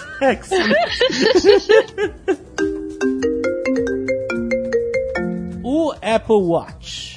Existem vários relógios do Apple Watch, não é o primeiro. Aham. É. Mas Não. sabe, pra mim, sabe qual é o pior problema? É chamar de relógio. Porque não é, É. um relógio. Não, relógio. Não é um relógio, é uma pulseira. Exatamente, Não. não. é um relógio. É um wearable com várias funcionalidades. Não, mas eu- é tipo o celular. É porque o pulso é um lugar muito conveniente pra você ter um equipamento, né? É uma tela amarrada no seu braço. É, porque é um lugar prático onde você consegue acessar com facilidade, né? Você vira o seu braço e você tá olhando. Mas assim, eu falei isso, com- não sei com quem eu tava conversando quando lançou o Apple Watch, eu falei sobre isso. O conceito é que nem você querer falar, ah, o meu telefone celular. Não é mais um telefone. Não é, Não. E o relógio, ele nunca vai ser um relógio. O, o- o relógio, esses relógios novos, ele não, o relógio é, é só um, um apego emocional, porque é algo que você amarra no pulso. E o Exato. relógio, ele foi pro pulso por uma praticidade, porque ele era de bolso. Aí o lá, Santos Dumont, não sei quem foi, resolveu amarrar ele no pulso, pra ficar mais prático, né? Você olhar a hora, você só dá uma viradinha no pulso, tum. E aí, as pessoas estão tentando criar novas formas de tecnologias que estejam na gente e não mais no, no smartphone. E eles estão presos no conceito de relógio. Tem que ser um relógio que faz outras coisas. Não Mas- tem que ser um relógio. Não, eu Essa é a entendo. parada. Não precisa ficar no pulso, pode ficar na parte interna do pulso, pode ser mais largo. Aham, entendeu? aham. Só que o conceito de relógio ainda é muito limitado, eu acho. Mas é, por- você não acha que é porque o relógio ele é um acessório, assim como Pois uma é. gravata, como um brinco? Mas como- hoje em dia ninguém mais usa relógio, todo mundo usa Mas celular. as pessoas. Então, mas justamente. Esse é o maior desafio do produto. né? As pessoas usam o relógio porque elas gostam de usar o relógio como um acessório. Porque se você quiser ver hora. Ninguém gosta de usar relógio. Ah, como não, Não. cara? Claro que gosta. Olha, as olha na rua. Toda Eu noite. gosto de usar relógio. É, toda noite você vai ter que tirar o relógio, colocar pra carregar, daí de manhã tirar e colocar no pulso. Isso que é a pior coisa, pois é. Ué, mas tu faz isso com o celular, cara. É. Mas, eu cara, uso o o Pebble, celular- cara, que a bateria dura uma semana. Então, mas na verdade, pra que, que existe um aparelho desse? Ele existe pra você tirar menos o teu celular do bolso, entendeu? Chegou uma notificação, você olha ali rapidinho e já passou. Dá até pra responder direto no telefone. Eu acho que essa tecnologia de wearables, de vestíveis, vamos dizer assim, É. Ela tem muito mais possibilidades do que simplesmente ficar espelhando o que acontece num celular, sabe? Não, sem dúvida. Ou mostrando as horas e fazendo outras Ah, coisas. também, com certeza, pois O é. Apple Watch ele já tem os esquemas legais de medir pulsação, ele já tenta ser um pouco além disso, né? É, mas ainda tá muito preso e eu acho que concordo com o Johnny. A bateria ainda é muito problema. Tipo, uma coisa, pra você ser um relógio, a hora tem que estar na porcaria do visor o tempo inteiro. Todos esses, É. eles têm uma mata que você vira o pulso. Cara, não tem dessa de Não, mas então, aí que o tá lá. Pebble, ele aí é uma, uma tela de ink, né? Então ele fica aceso o tempo inteiro. Agora tem o Pebble Time que é colorido, também fica aceso o tempo inteiro. Sabe Porque tá na verdade quando você olha pro relógio, você tem que ver a hora, isso é básico. É, mas Pois isso é. acontece nesse, no, no Apple Watch. Tu vira, Mas ele é porque, acende. ele, é porque ele sente o É, teu ele, pulso tem, e ele ele sente vira o teu acende. movimento. Isso, mas qual, qual. Tá, tá errado isso? Seria legal se ele tivesse uma tela de ink ali também que ficasse a tela, a, a hora acendendo o tempo todo, inteiro. é. Ah, mas Seria legal. Tela, ou tem tela Eu, normal, eu acho que não, porque não precisa ser um relógio.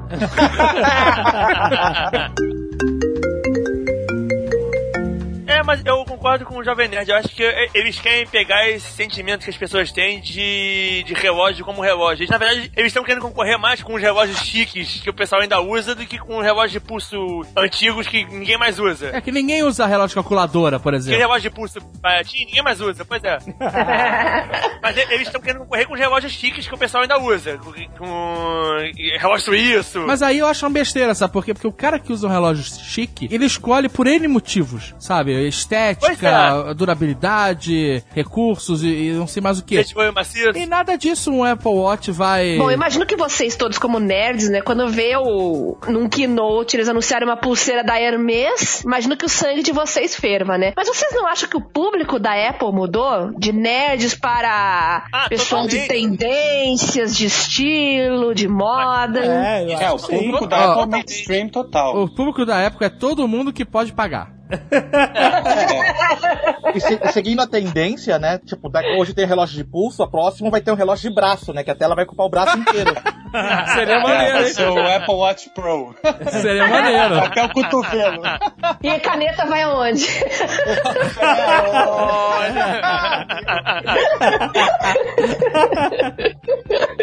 Mas o que eu acho mais legal do relógio, vamos chamar de relógio pra irritar o Azagal, é o negócio da saúde, né, cara? Ele tá o tempo inteiro de olho na tua saúde, nos teus padrões. Isso não É. só o Apple Watch, Fica emitindo. Bluetooth no Isso seu é braço, até dá câncer, né? Não tem nenhum exame científico que comprove isso. Pra quem corre e tal, e faz atividade física, você já tinha alguns aparelhos. Esses é, aparelhos, é, essas pulseiras, As pulseiras. elas, é, o, o Marco Gomes tem lá o Mova Mais e ele estudou vários desses aparelhos de medição de passos, pulsação e ele falou que esses aparelhos não convencem. A pessoa compra, usa por um período de no máximo seis meses e depois abandona. Exato. Quem treina sério usa, usa Garmin. Vai comprar É. um da Apple pra quê? A da Gal usou quanto tempo? Ah, o meu, que, meu parou de funcionar, na verdade. é, foi uma falta de uso. Fiquei mais decepcionado. Mas você Parou, parou, de usar parou ou de correr, funcionar. de fazer exercício? São coisas diferentes, né? Não, eu usava do- no dia a dia. Eu não fazia isso, pelo amor de Deus.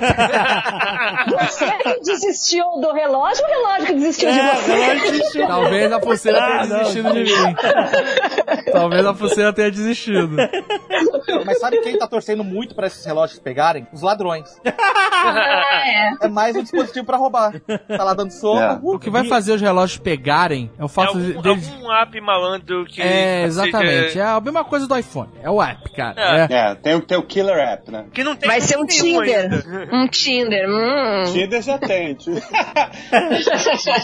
Tinder já tem até no meu Pebble, velho, de viagem. Ima- imagina o Tinder, tipo, quando você passa perto de alguém que você quis conhecer, ele liga um imã, aí os dois braços se juntam, as mãos. Nossa senhora. Isso é bullying, cara. É-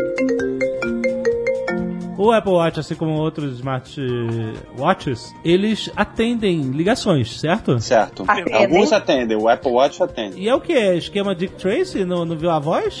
É, exatamente. É, Nextel. Nextel voltou de novo. Voltou no Excel? Agora você imagina num ônibus, né, o maluco atendendo uma ligação no pulso. No mínimo curioso. Não, no ônibus é até prático, né? Que você tá segurando ali a barra, já tá na altura do rosto. Já tá no ângulo certo. Mas e aí, ele tem fone de ouvido? Ele funciona bem esse som? Tem o fone Bluetooth, né? Mas você tem, tem 40 tomadas na sua cabeceira. Carrega o Bluetooth, carrega a pulseira, carrega o celular. Nossa. Na verdade, ele precisa ser precisa estar com o iPhone no bolso, que ele só faz o, o, intercam- o meio de campo ali. Ah, Isso é que eu acho pobre ainda, entendeu? É. É. Assim, eu entendo que é, é o começo ainda de uma tecnologia, mas, puta, ele só ficar espelhando o que acontece no iPhone é, puta, Mas é... o coisa de pulso vai pegar, olha que ele for um, um aparelho independente Exatamente. de pulso. Que ele tiver o- os programas dele, Exatamente. que ele fizer as paradas dele, que não depende de mais nada. Mas assim, se você já não tem um telefone com um monte de coisa, ele não vai acabar fazendo um monte de coisa com o seu telefone. E aí você vai poder optar. Eu vou ter um telefone ou vou ter um negócio de pulso? O que, que é melhor pra mim? Pois Tem é, um telefone com chip da Claro e um telefone, um telefone de pulso com chip da TIM. Nossa senhora. e um tablet com chip da Vivo. Aí tá tudo bem. É. Você pode ligar pra qualquer um. Porque depende do uso. Porque hoje em dia o que a gente tem é uma variedade muito grande de, de- de aparelhos, né? Que aparecem e tentam achar um nicho, se não conseguem, somem. Por exemplo, Netbook. Ele tentou achar um nicho, ele convenceu uma época e morreu. Hoje em dia não se faz mais. É que era ruim, né? Vamos falar a Ele, verdade. ele achou um nicho, um nicho que é o computadorzinho baratinho, pequenininho. Aí os caras quiseram transformar esse nicho num computadorzinho pequenininho, caro pra caramba. Não é o nicho a Apple, dele. na verdade, Era o transformou, né? Ultrabook, é. O, a Pois Apple é. transformou, né? O, o, o Air é o quê, né? É isso, né? Exatamente. Quem- O, quem o era o comprava- primeiro Ultrabook. comprava- Quem comprava aquilo queria comprar um computadorzinho pequenininho, baratinho, que você podia ser assaltado no ônibus e não ia, não ia querer se matar depois. Os caras transformaram num negócio pequenininho, caríssimo, não, não perdeu o sentido. Pra, pra ser caro, você não ia comprar aquilo, coisa com a telinha pequena, sabe? Aham. É uma falta de entender do que, que é realmente que as pessoas estavam comprando. Não é só o tamanho. É que eu acho que todos esses outros aparelhos, eles não dependem muito, os wearables que eu digo, É. dependem muito do smartphone pra funcionar. É. Por exemplo, o Google Glass, que agora a, a Google resolveu desencanar, né? O Agora é Google, favor. alfabeto, né? Desencanou oficialmente? Desencanou, desencanou. Não rolou. Ah, quem comprou se fudeu. É, é basicamente isso. Mas eu vi, eu vi um cara com um na rua, não aqui, lá fora. E nem chamava tanta atenção assim. Eu achei que fosse chamar mais atenção. Eu só reparei porque ele tava parado na minha frente. Não tinha como não reparar que ele, que ele tava com o Porque negócio ele na tava cara. de óculos sem lente, né? É, porque ele tava na minha frente. Eu olhei pra cara dele e vi que ele tava com óculos. Mas se não fosse isso, tanto que é, a minha mãe que tava comigo não reparou. Quando eu comentei Cara, com ela, ih, tava, não vi. Só vai funcionar, cara, quando for um óculos igualzinho ao óculos que a gente usa, o óculos Pois que é. uso. Só quando não tiver nada, nenhuma protuberância quadrada saindo pra fora, entendeu? Aí, aí vai Mas pegar. já é. É, na verdade, eu acho que nem isso é necessário, cara. Ele tem que ter função. Que é um óculos que não tem função nenhuma. Ah, me mostra onde é o banco, sei lá. Ou tira uma foto, aí tira uma foto bosta. Porra, eu pego o iPhone e tiro a foto. É divertido, mas não serve pra porra nenhuma. Não serve, Mas, exatamente, ah, não maneiro, serve. Mas Eu, não, eu acho que o problema todo desses wearables aqui não tá pegando é justamente porque depois que o cara vê, é tudo caríssimo e tal, e o cara olha É. e o celular dele faz tudo isso muito melhor. Aí ele Pois fala é. assim, eu vou ficar com o celular, pô. É. É. Não, E daí custava 1.500 dólares e nem todo mundo podia comprar. Tinha que entrar Não, numa. tinha que ter uma fila com não sei o quê. É. Eu vi essa parada porque foi na frente do escritório do Google. Provavelmente o cara devia trabalhar lá. O Google Glass teve um escândalo lá. Foi um escândalo, né? Teve uma polêmica, na verdade, de invasão de privacidade, né? É, tu fala com o cara, Tá filmando o tempo todo, pois é. e Exato. tu não sabe se o cara tá te filmando, te gravando tudo e tal, tu fica meio bizarro. Eu acho que né? isso pesou um pouco também na decisão dos caras de tirar um pouco o pé, sabe? É. Mas os óculos são apostas aí pra games, por exemplo, né? Agora voltou o óculos 3D 3D de novo, né? Já tinha rolado essa moda nos anos 90, que não deu certo, agora tá voltando de novo com óculos 3D com telas melhorzinhas. Não, 3D não vai rolar, não. E tem o óculos da, o da Microsoft, né? Aqueles É, óculos de tem- Cara, não, pe- não pegou nem em TV, vai pegar em relógio.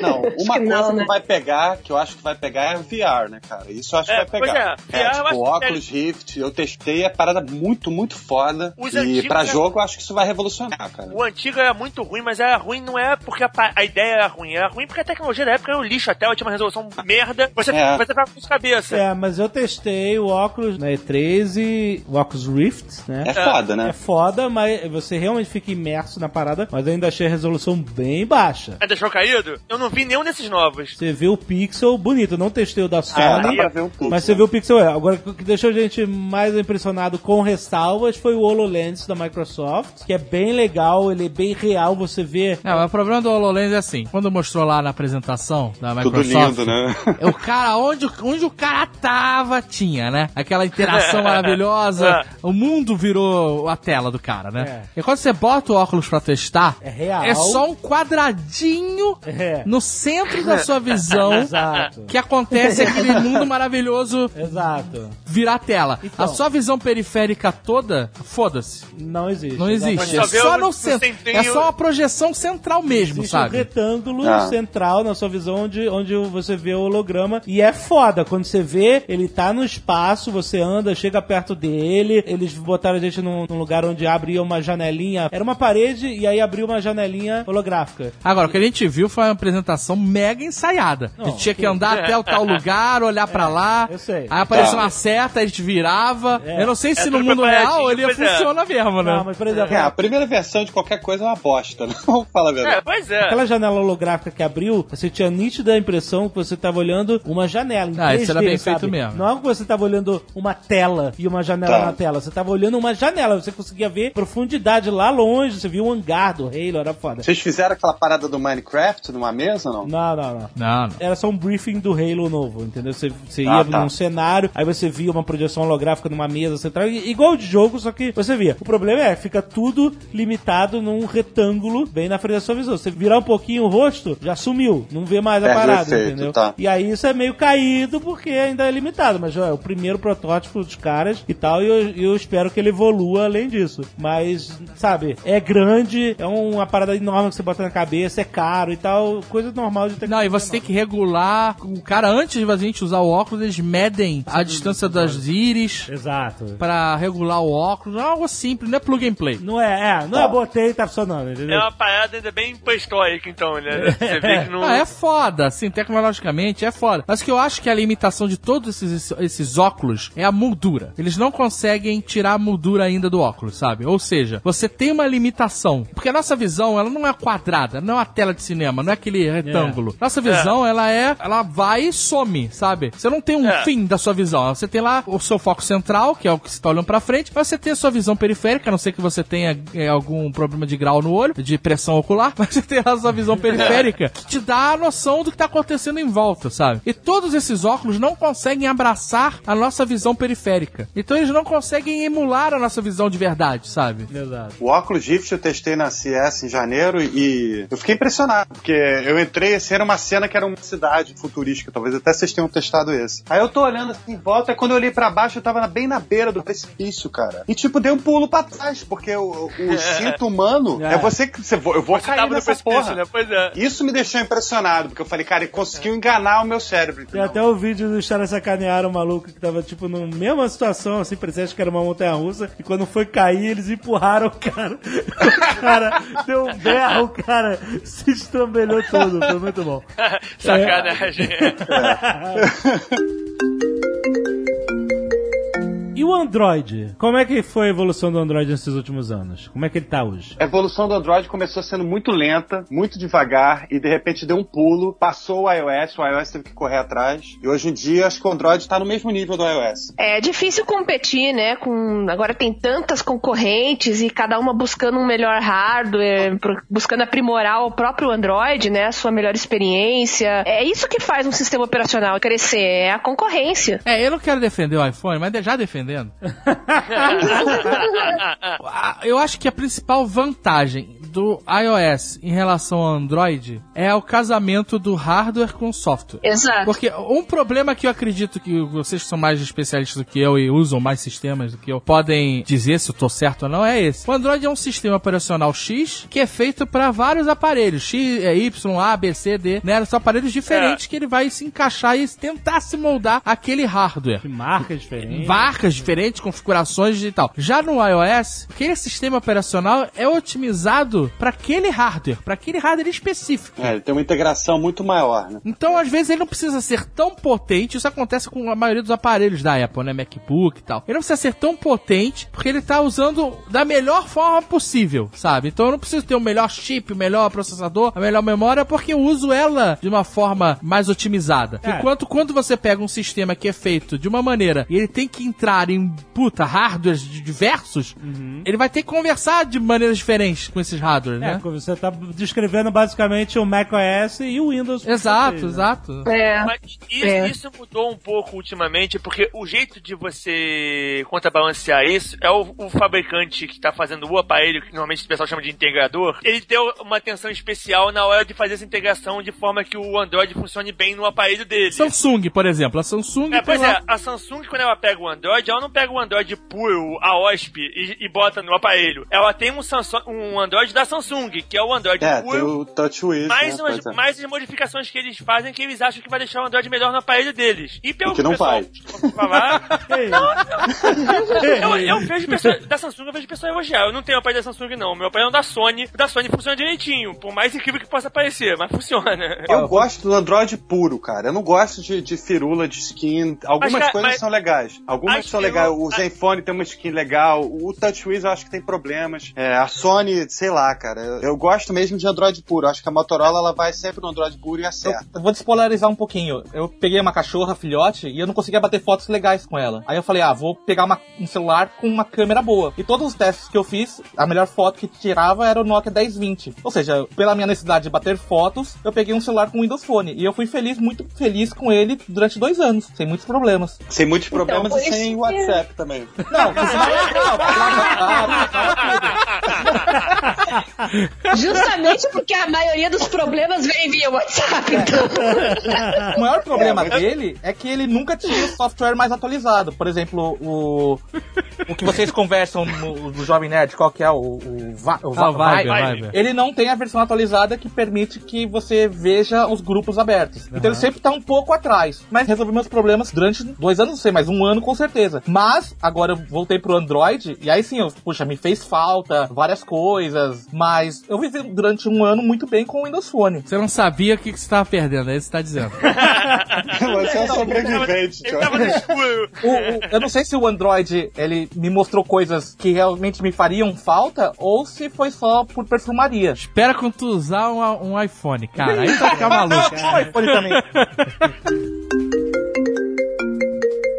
É, eu não gosto de ficar bitolado no sistema. Eu gosto de usar vários sistemas, né? Até pelo meu, meu, meu trabalho, tal, de ficar re- fazendo É review que toda tá. semana. É, é, o que, que é importante pra você? É isso, é isso que faz a diferença na Pois hora é. da escolha. Era pro, pro Eu- Johnny foi a câmera, então que seja a câmera. Exatamente. É, eu, não- eu vou, vou dizer meu caso. Eu não quero me apunhar. Eu não quero configurar nada, sabe? Eu quero pegar Ah, e quero é, que ele isso é. funcione. Mas o iPhone é muito travado, você não pode mudar isso. Eu não quero mudar. Não quero mudar nada. It just sabe? works, né? Pois é. É, exato. Tem gente que adora ficar futucando, mexendo, configurando. Outro dia eu fui conversei com o cara, o cara botava senha. O cara tinha um, um Android. O cara botava senha em tudo que ele fazia. Eu, eu- pô, isso é um pesadelo pra mim. o cara acessava a câmera, senha. Sabe? Ficava lá, zigue-zague, zigue-zague no. Aí acessava o iPhone. Tudo, tudo que o cara fazia. O Caraca, que pesadelo. Mas ele tinha configurado dessa forma, sabe? O iPhone novo tem 2 GB de RAM e a gente tem Android aí com 3 GB, com 4 GB de RAM até que é o Zenfone 2. Então você É. vê que o, o iOS ele lida com a memória de uma maneira muito mais inteligente. Porque eu já vi Android com 2 GB que não dá conta. É, e tem Android com mais giga do que isso e dá uma rateada no jogo, no mesmo jogo do iOS. E tem o Windows Phone de 300 reais que tem um giga de RAM e não trava. Ó, tá vendo? É. Isso depende muito de como é que tudo foi feito e como é Depende que da quantidade de programas que tem nele também, né? Mas é, não, cara, a, quali- E- a qualidade do, do, Depende do código, de tudo. A pressa pra ir pro mercado. O meu primeiro aparelho Android foi um Atrix da Motorola. Era um aparelho na época bom, era o topo de linha. O Android que vinha nele era um Android 2.2 que funcionava bem em outros aparelhos. Nele funcionava muito caído porque a Motorola tava com pressa de botar no mercado. A Motorola botou no mercado. Tinha bug a dar com pau. Posso descrever uma pilha desse. de bug. Esse era da É, época do Nerdcast Sem Fio 2, é. Pois é. 2011. Que tinha o Moto Blur, que felizmente a Motorola matou. Eu acho que esse aí foi o último que tinha o Moto Blur. Não, teve, o depois teve o Motoblue ainda, depois não teve mais. certeza. É, depois Ah, eles foram comprados pelo Google, né? Depois vendidos, É, mas aí eles eles foram comprados pelo Google. É, eles, eles passaram a adotar o o Android puro. É. Ó, Já foram vendidos? Foram comprados e vendidos? Foi, Foram, foi agora pra- eles são- pra ver é. novo, né? Pegou só as patentes que da Lenovo. precisava e vendeu pra Lenovo. O Google não é trouxa. Vocês estão falando em, em- falaram em Motorola, uma coisa que eu acho legal nesses Motorolas novos é o carregador dele. Que, tipo, você deixa 10 minutos na tomada e já carrega 50%. E 50% Ah, mesmo. Aí você deixa 5 minutos fora da tomada e acaba 50%. Ele é compatível com ele é compatível com essa tecnologia Quick Charge 2.0. E o mais legal é que se você botar o G4 ou ou o Samsung S6 ou o Zenfone 2, todos eles são compatíveis com a mesma tecnologia. Você pode usar o carregador de cada um que vai carregar rápido. Isso é muito Cara, legal. eu acho engraçado isso. O meu carregador oficial de qualquer telefone, inclusive era desse Motorola, é um carregador da Nokia do meu N85. Eu carrego meus telefones na mesma velocidade que, que esse Quick Charge. Eu acho muito engraçado que esse meu carregador tem porra nenhuma disso. É um carregador de 2004, 2005. Só que ele é um carregador... voltagem alta. É, É, é, rente voltagem alta. alta. De, co- e o carregador de um, de um, um Ampere 700. E ele carrega rapidinho, rapidinho pra ele. É, eu o- acho muito engraçado quando o pessoal fala, ah, Não, mas um- demora, não sei o quê. É pouco, hein? É pouco. Tá, Esse, tá da, velho esse da, da, da, da- da Motorola, eu, eu olho aqui, ele bate 2,400 de vez em quando. É impressionante. Pô, é, é. É. E aí Tudo bem que ele ele é vira um, dá pra você né, passar cara? roupa com o celular enquanto carrega, mas... Mas é, é impressionante, tipo, enquanto as, as empresas eles querem fazer baterias melhores, que duram, que façam com que você possa ficar muito tempo sem recarregar, a Motorola foi pra um outro caminho que é, vamos fazer um celular que carrega rápido, É, aí você deixa rápido. 10 minutos e carregou já boa parte do tempo. É, mas você sabe que eles têm os novos, tipo, eu tô com o testando aqui o Moto X Play, tem uma bateria fenomenal também. Eles estão botando baterias boas pra, pra poder. Aliás, pra mim, esse é maior problema do mundo sem fio é esse: bateria. A bateria. Sim. Bateria é um problemão. Eu já falei, o dia que eles conseguirem pegar a gordura que fica na tela e transformar em energia, já falei isso, cara, não é a primeira vez. A bateria é o problema de tudo moderno hoje em dia, seja de carro, de computador. A tecnologia de bateria andou pra caramba, mas não acompanhou nem de perto a tecnologia do resto. É, porque é, é, os recursos, tudo, né, usa muito É. mais energia, né? E o aparelho fica com tudo ligado, GPS, não sei o que, tudo ligado o tempo inteiro, né, cara? Cara, oito anos desde o primeiro Nerdcast e a gente. Os mesmos problemas. Eu ia falar a mesma coisa, e esse é o motivo de eu não me empolgar com esses relógios. É outra coisa Pois é. pra carregar. Eu quero um smartphone pra carregar uma vez por semana e usar a semana inteira. Não, isso não existe. Esse Não é o quinto existe. grau, é. Vai, Vai vai- chegar, vai chegar. Sabe aquele Vai relógio chegar. automático que você chacoalha e carrega? É. Podia ter um desse já. Relógio do Silzinho Malta, né, Nil? O, o Johnny. É, o dia errado? inteiro, tá certo ou errado? Ô Bia, você que é usuária de Android, o que, que você acha mais foda no seu dia a dia pro- no Android? O mais legal é eu poder compartilhar os dados de dentro dos aplicativos com qualquer outro aplicativo, tá? Eu tenho iOS também, eu tô sempre com todas as plataformas aqui por força do trabalho. Cara, mas me irrita muito quando eu tô no iOS, eu tô num navegador, eu quero mandar uma coisa pro meu software de tarefas, o Todoist, por exemplo. Não posso. Aham. No Android, eu entro lá em compartilhar, aparece 500 mil opções ali, que são as 500 mil opções que eu tenho instaladas no meu aparelho. Aham. Isso é uma Esse coisa fundamental pra mim hoje. Fora os aplicativos pra SMS, gerenciar ta- é, ligações, SMS, que isso a Apple não deixa, né, ter na, na- na plataforma deles. Então são essas pequenas coisas assim que para um smartphone eu prefiro o Android hoje ao iOS, mas eu continuo gostando dos aplicativos do iOS. Eu acho que ainda são bem melhor acabados. é, Eu acho ainda no iOS, embora no Android tenha melhorado bastante recentemente. Continuo usando o iPad, que eu gosto muito, mas para smartphone levar no dia a dia comigo Android por esses motivos. Mas eu, eu sempre ouvi que o maior problema do Android frente a iOS é o tamanho do ecossistema de aplicativos e etc. Você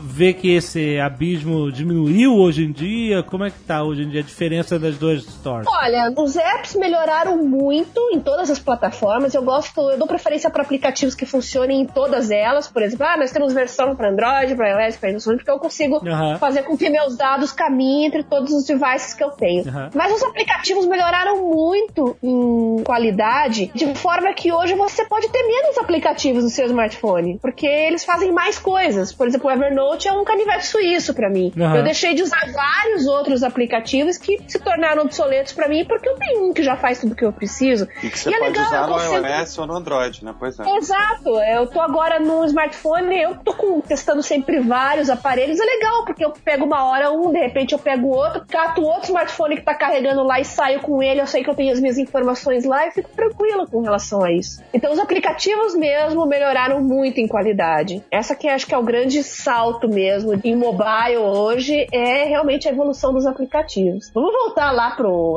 iPhone 3G, pra época dos primeiros Androids, como eles eram precários, né? Aham. Sabe por que, que o Nick não usa o Windows Phone? É. Porque não tem Tinder lá. Não tem nada lá, Johnny. Porra. Tem nada.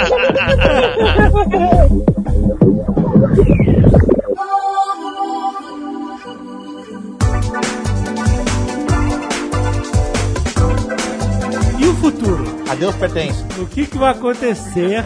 No, fu- bom, a gente sempre. A gente, já que vai ter um programa datado, então vamos datar com pegada. Vamos datar com vontade. então. O Blue Hand já acertou bonito. É, o Blue Hand eu tô lá atrás. No, no, no- É. Ah, os carros inteligentes são uma parada que tá vindo Não, aí. vidro inteligente vai ser muito legal. Putz, como eu quero ver. Internet das coisas, né? Internet das coisas. Pô, mas internet das coisas é desde a década de 80, vai. Eu tenho, eu tenho meio. Eu acho que vai ser parada que vai vir e não vai, não vai fazer sucesso. Porque, tirando nós nerds, a maior parte das pessoas não quer internet das coisas. Não querem? Não, é muito legal você falar assim, mas você fala pro cara que você vai poder controlar os David de fora da casa ou, ou a geladeira, não sei o que, o cara não vê, os caras não veem vantagem nisso. É uma parada meio difícil de vender. Pra quem gosta de Não, tecnologia, não. já O cara, o cara é mau vendedor. O Steve Jobs venderia isso.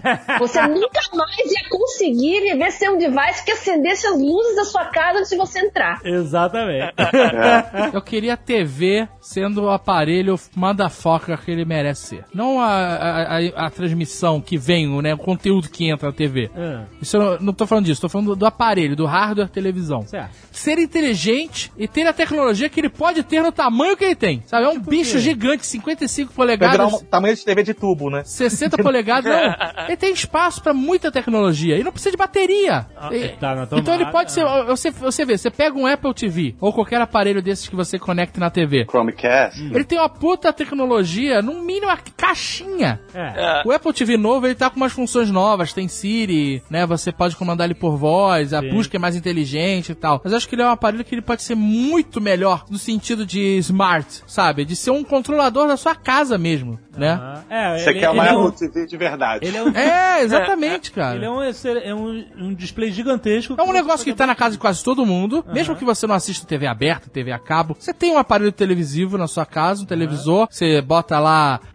Torrent, ou você bota Netflix, ou você liga alguma coisa. Todo mundo tem TV, vai. Aham. Só que ele é só um... um, É só uma tela, pois Só é. uma tela, É, uma exatamente. tela ele burra, tem que pois ser é. mais que uma tela, cara. Ele tem que O ser mais... problema é que os fabricantes de, de TV no geral, eles querem se diferenciar, em vez de eles se unirem e fazer um, um formato que seja o PC TV, digamos assim, eles querem se separar exatamente, cada um tem o seu. Então a Samsung tem a sua TV inteligente, ou a LG. E nenhuma delas é inteligente de verdade, vai. Nenhuma delas fica É. inteligente. Pois é. Se eles se unissem, no tipo, vamos fazer uma plataforma inteligente de TV. E aí cada um, depois que a gente tiver essa plataforma, depois que a gente tiver o nosso, o nosso Android de TV, aí você, a gente faz o resto. Mas os caras não conseguem se unir nisso. Eles tentaram, né, fazer o Ginga, que era um jeito de criar Mas interação entre a TV e Ginga o foi- usuário. Ginga foi um forçado nosso, porque na verdade o nosso, a nossa ideia do Ginga veio quando a gente botou o padrão digital da TV brasileira. Sim. Que existe essa possibilidade de ter um interativo no padrão japonês que a gente segue. Eles não É. fizeram no Japão e a gente disse que ia fazer aqui e a gente também não fez, porque ninguém se importa.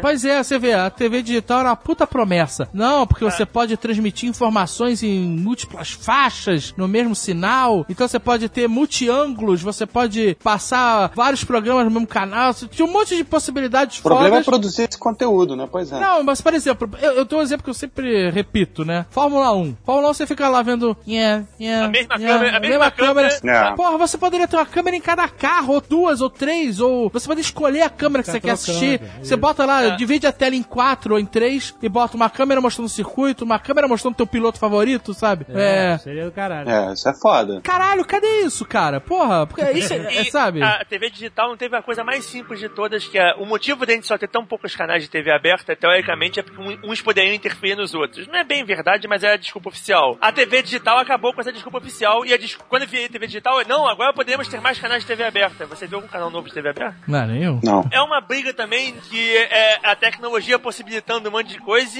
e, e, e paradas fora da tecnologia freando ela por motivos que não tem nada a ver com a tecnologia. Quando a Apple anunciou agora o, o novo Apple TV, eu tinha esperança que ele fosse mais inteligente. Ele é melhor do que os anteriores, É. mas ele ainda é limitado nesse sentido, sabe? Mas É, é mais do mesmo, né? É, lidar com broadcaster é meio que você pisar em ovos. Então não é Mas só é. a tecnologia, isso que você falou. Tem interesse de X outros players e provedores de conteúdo que tá todo mundo ali louco pra te garfar também.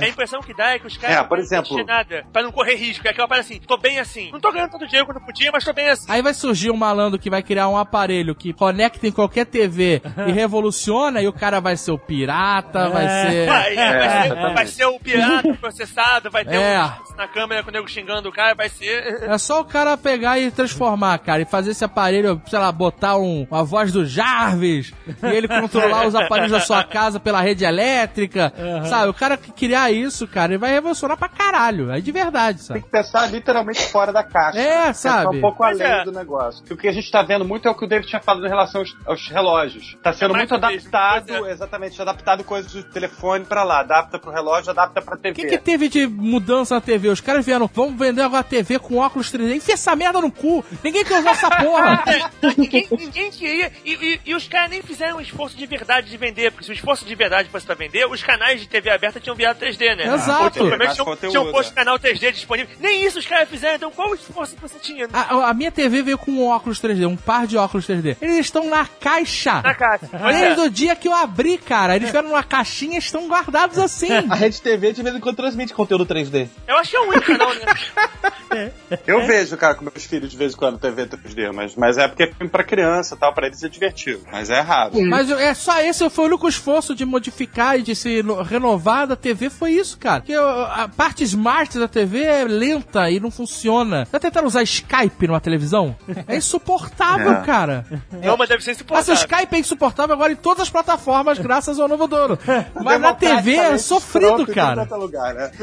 Eu acho que assim, só vai existir telas. E todo o processamento a gente vai, vai ser cloud. Vai ser remoto. Interessante, hein? Você não vai ter um computador em casa, você vai ter só um teclado, e esse teclado vai estar ligado à internet, e o computador vai estar lá na central de não sei aonde, e você paga por processamento. Eu acho que não, só pelo medo da espionagem. O mundo tava caminhando pra essa vontade, tem muita gente que queria, mas depois que vazou aquele papo que os americanos espionavam todo mundo, eu acho que a Cl- Cláudio morreu nesse dia. Não, não sei não. Não sei Eu não. continuo usando, cara, processamento no direto. celular, você ia ter uma tela, e aí você escolheria o que você quer ver nessa tela. E o processamento ficava tudo no cloud. Eu acho que a praticidade da nuvem é tão grande que ela vai superar tudo isso, cara. Vai. Vai. Pessoas- Pô, mas a gente tem que ter uma conexão coreana, maluco, pra isso funcionar. Exatamente, Os problemas de conexão e o, o medo da espionagem vão travar a cloud ainda por um bom tempo. Vai começar a rolar cloud particulares, tipo, já tem a, empre- a própria empresa tem as máquinas deles disponíveis. É, assim, a gente tem um amigo que trabalha com visual effects e tal, É. e ele trabalha no Canadá e a máquina dele tá em São Francisco, sabe? É, ele tem só a tela, né? Ele, ele tem, como o Johnny falou, tem a tela, o teclado, o mouse e tudo vem de lá, cara. O Sinistro. processamento é feito lá, exatamente. Mas a é banda muito, pra isso muito funcionar de tranquilo. verdade. Porra. Pois é. O Canadá e os Estados Unidos não é problema, né? Aqui, Na verdade, é banda mais ou menos, né? Porque é, é uma, uma um VNC, né? Você só vai ver a imagem da tela. É, mas você. Pô, o cara tá trabalhando com computação gráfica, maluco. É, tem que estar bem. É. Não pode ter delay, sabe? Tem que estar bem. É, você vê o. YouTube em Full HD praticamente. É, mas você não tá processando nada além de um vídeo. Você não tá processando um objeto 3D, essas coisas, né, cara? Então, mas o processamento Pois é, fica no não é- cloud, não fica no, Não, no mas, mas, computador. mas você tem que ter um processamento local de que maneira pra poder, pra poder fazer o- a aceleração. Não é, tão, não é tão simples. Assim, isso vai rolar muito, mas eu acho que poderia realmente ser esse esquema como o Johnny falou, e eu acho que até vai ser empurrado ainda muito esse esquema, mas eu acho que a resistência agora vai, ficar- vai ficar ainda um pouco maior. Pelo menos até o pessoal esquecer essa história do- desse escândalo de espionagem se não, se não pintar mais nenhum outro, né? Porque a verdade é que a espionagem, não- obviamente, não parou de nenhum lado. É. Tem os americanos que foram os que foram entregues, mas todo mundo faz, né? Eles não são, eles não são os únicos. Eles foram só os que foram pegos com a mão na, na, na, na botija. é. Olha, eu tenho tendência a concordar com o Blue Hand, então eu vou cancelar minha conta própria agora. Chega de Dropbox. Conta pro do quê? Do Tinder? É.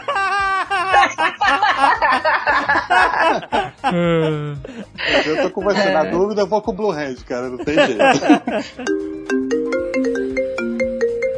Eu sou meio apocalíptico com esse negócio de futuro, assim, sabe? Porque privacidade já morreu. Já Ah, morreu, nunca já existiu. morreu. Já é, já morreu, tá morta, enterrada, sepultada. As corporações já usam isso. O governo só não usa, o nosso, vamos dizer assim, né? Aqui, falando de República das Bananas, né? Não é questão de partido, esse ou aquele governante. Vamos falar de República das Bananas. Cara, eles só não usam isso de uma maneira foda porque eles não têm competência. Exatamente. Tá? Falta Porque capacidade. Não é capacidade. Quando eles não. descobrirem- É, é, é vontade. quando der aquele insight que eles podem arrecadar muito mais imposto através da, da, da feira da privacidade das pessoas no mundo digital, eu acho que aí eles vão acordar. Não fala nada, Bia. Não fala nada. Não fala nada. Não dá ideia. Não dá ideia, Bia. Não dá ideia. Mas é por aí, é por aí. Eu acho que vai ser o Estado cada vez mais. Uma coisa meio Skynet, assim, eu sei, mas é um pouco. Não é com ares tão apocalípticos assim, mas é a Skynet decidindo coisas da nossa vida, o Estado querendo ser babá, que a gente sabe que isso acontece, tem essa tendência, o Estado querer cuidar, entre aspas, de você, da sua vida, querer seu bem-estar e interferir. Pô, começa com esse negócio de colocar cota de conteúdo nacional, por exemplo, em tudo. Isso é interferir no conteúdo. Primeiro é cota nacional, depois, ah, queremos que seja programa sobre isso. Depois, ah, nós queremos que seja com a pauta X. É assim que vai, devagarinho, de grão e chega lá. Eu acho que era pior do que o Estado fazer isso, são empresas privadas fazerem isso sem a gente perceber. Mas isso já fazem, né? Muito. Exatamente. É. A Facebook, ele faz isso. Ele de- decide Ele o pois é. conteúdo Vive disso, que aliás, você é. vê, decide, você assina um monte de página, um monte de canal, tem um monte de amigo. Ele fala, não, você vai ver isso aqui, malandro. E tem vários É. estudos nesse sentido, que o Facebook agora ele tem essa parada de só mostrar o que você gosta, né? É. Fazer uma curadoria de conteúdo e só te entregar o que você, que vai funcionar pra você. E isso é uma merda, porque se você, É. você não é mais confrontado, você só ouve o que você quer ouvir, você não ouve mais coisas diferentes. E aí quando alguém fala uma coisa que você não quer ouvir, o nego explode, mano. É hate total, sabe? É coxinha É. versus petralha, é, É. sabe? É loucura. Exato. É verdade. E as pessoas se polarizam, talvez, em parte, porque elas se acostumaram a só ouvir o que elas querem ouvir, sabe? Crianças mimadas. Ficou tudo numa bolha de mesmas ideias e mesmo tudo. É bizarro Que isso, saco, cara. né? Isso é meio apocalíptico mesmo, sabe? Sim. É, mas já teve gente falando que essa bolha também não é tão assim, enquanto achavam que era prejudicial e pra percepção das pessoas do mundo, etc. Mais ou menos, fizeram um estudo aí, o Facebook fez uma- um teste onde ele exibiu conteúdo triste pra um grupo de pessoas Isso é verdade. e o conteúdo alegre pra um outro grupo. A galera que recebeu o conteúdo triste ficou fodida, cara. Ficou, Ficou com postando mais coisas negativas. Ficou com mais negativa e ficou, foi, positivas. foi afetada por aquele conteúdo, enquanto que a galera que recebeu o conteúdo mais alegre, vamos chamar assim, não teve essa influência. Então é foda, os caras têm uma arma fodida nas, mão- nas mãos, né, cara? E eles estão usando como querem, né? Nós somos Sem os pobres da Índia. Pois é.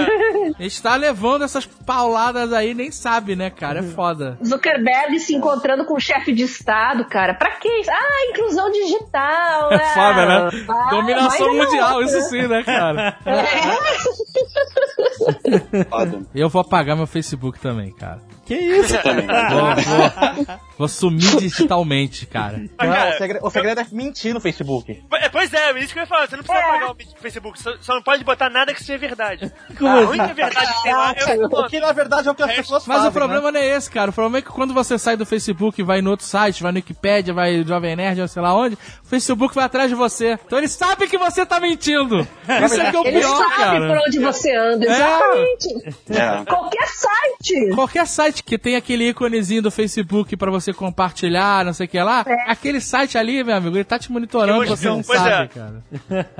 É foda, cara, é Mas, foda. mas você cancelar sua conta não te deixa imune, porque o que, que eles fazem quando você não tem conta? Eles criam uma conta pra você que é, é fantasma, que é onde eles agregam seus dados. Filhas da puta. É, não tem, não dá pra correr. no firewall. E eles sabem teu nome, eles sabem tudo, porque eles vão tirando dos dados que eles agregaram e eles sabem quem você é da mesma forma, não faz diferença pagar a conta. É. Eles são o Papai Noel. Fudeu tudo. Foda. Caralho, que desesperador. Tô com medo- agora, né? Tá Isso George foi- Orwell. A gente foi falar de futuro, ficou todo Isso que eu mundo. falei não é inventado, não. Isso foi provado que o Facebook fez isso. Se não me engano, foi um pesquisador da Inglaterra que achou essa parada. O Facebook depois negou, não sei o quê. é, mas o cara botou, o cara botou na mesa, ó. Vocês rastreiam assim e explicou como. É. É foda. Ai, meu Deus. Todo mundo animado pro futuro? É.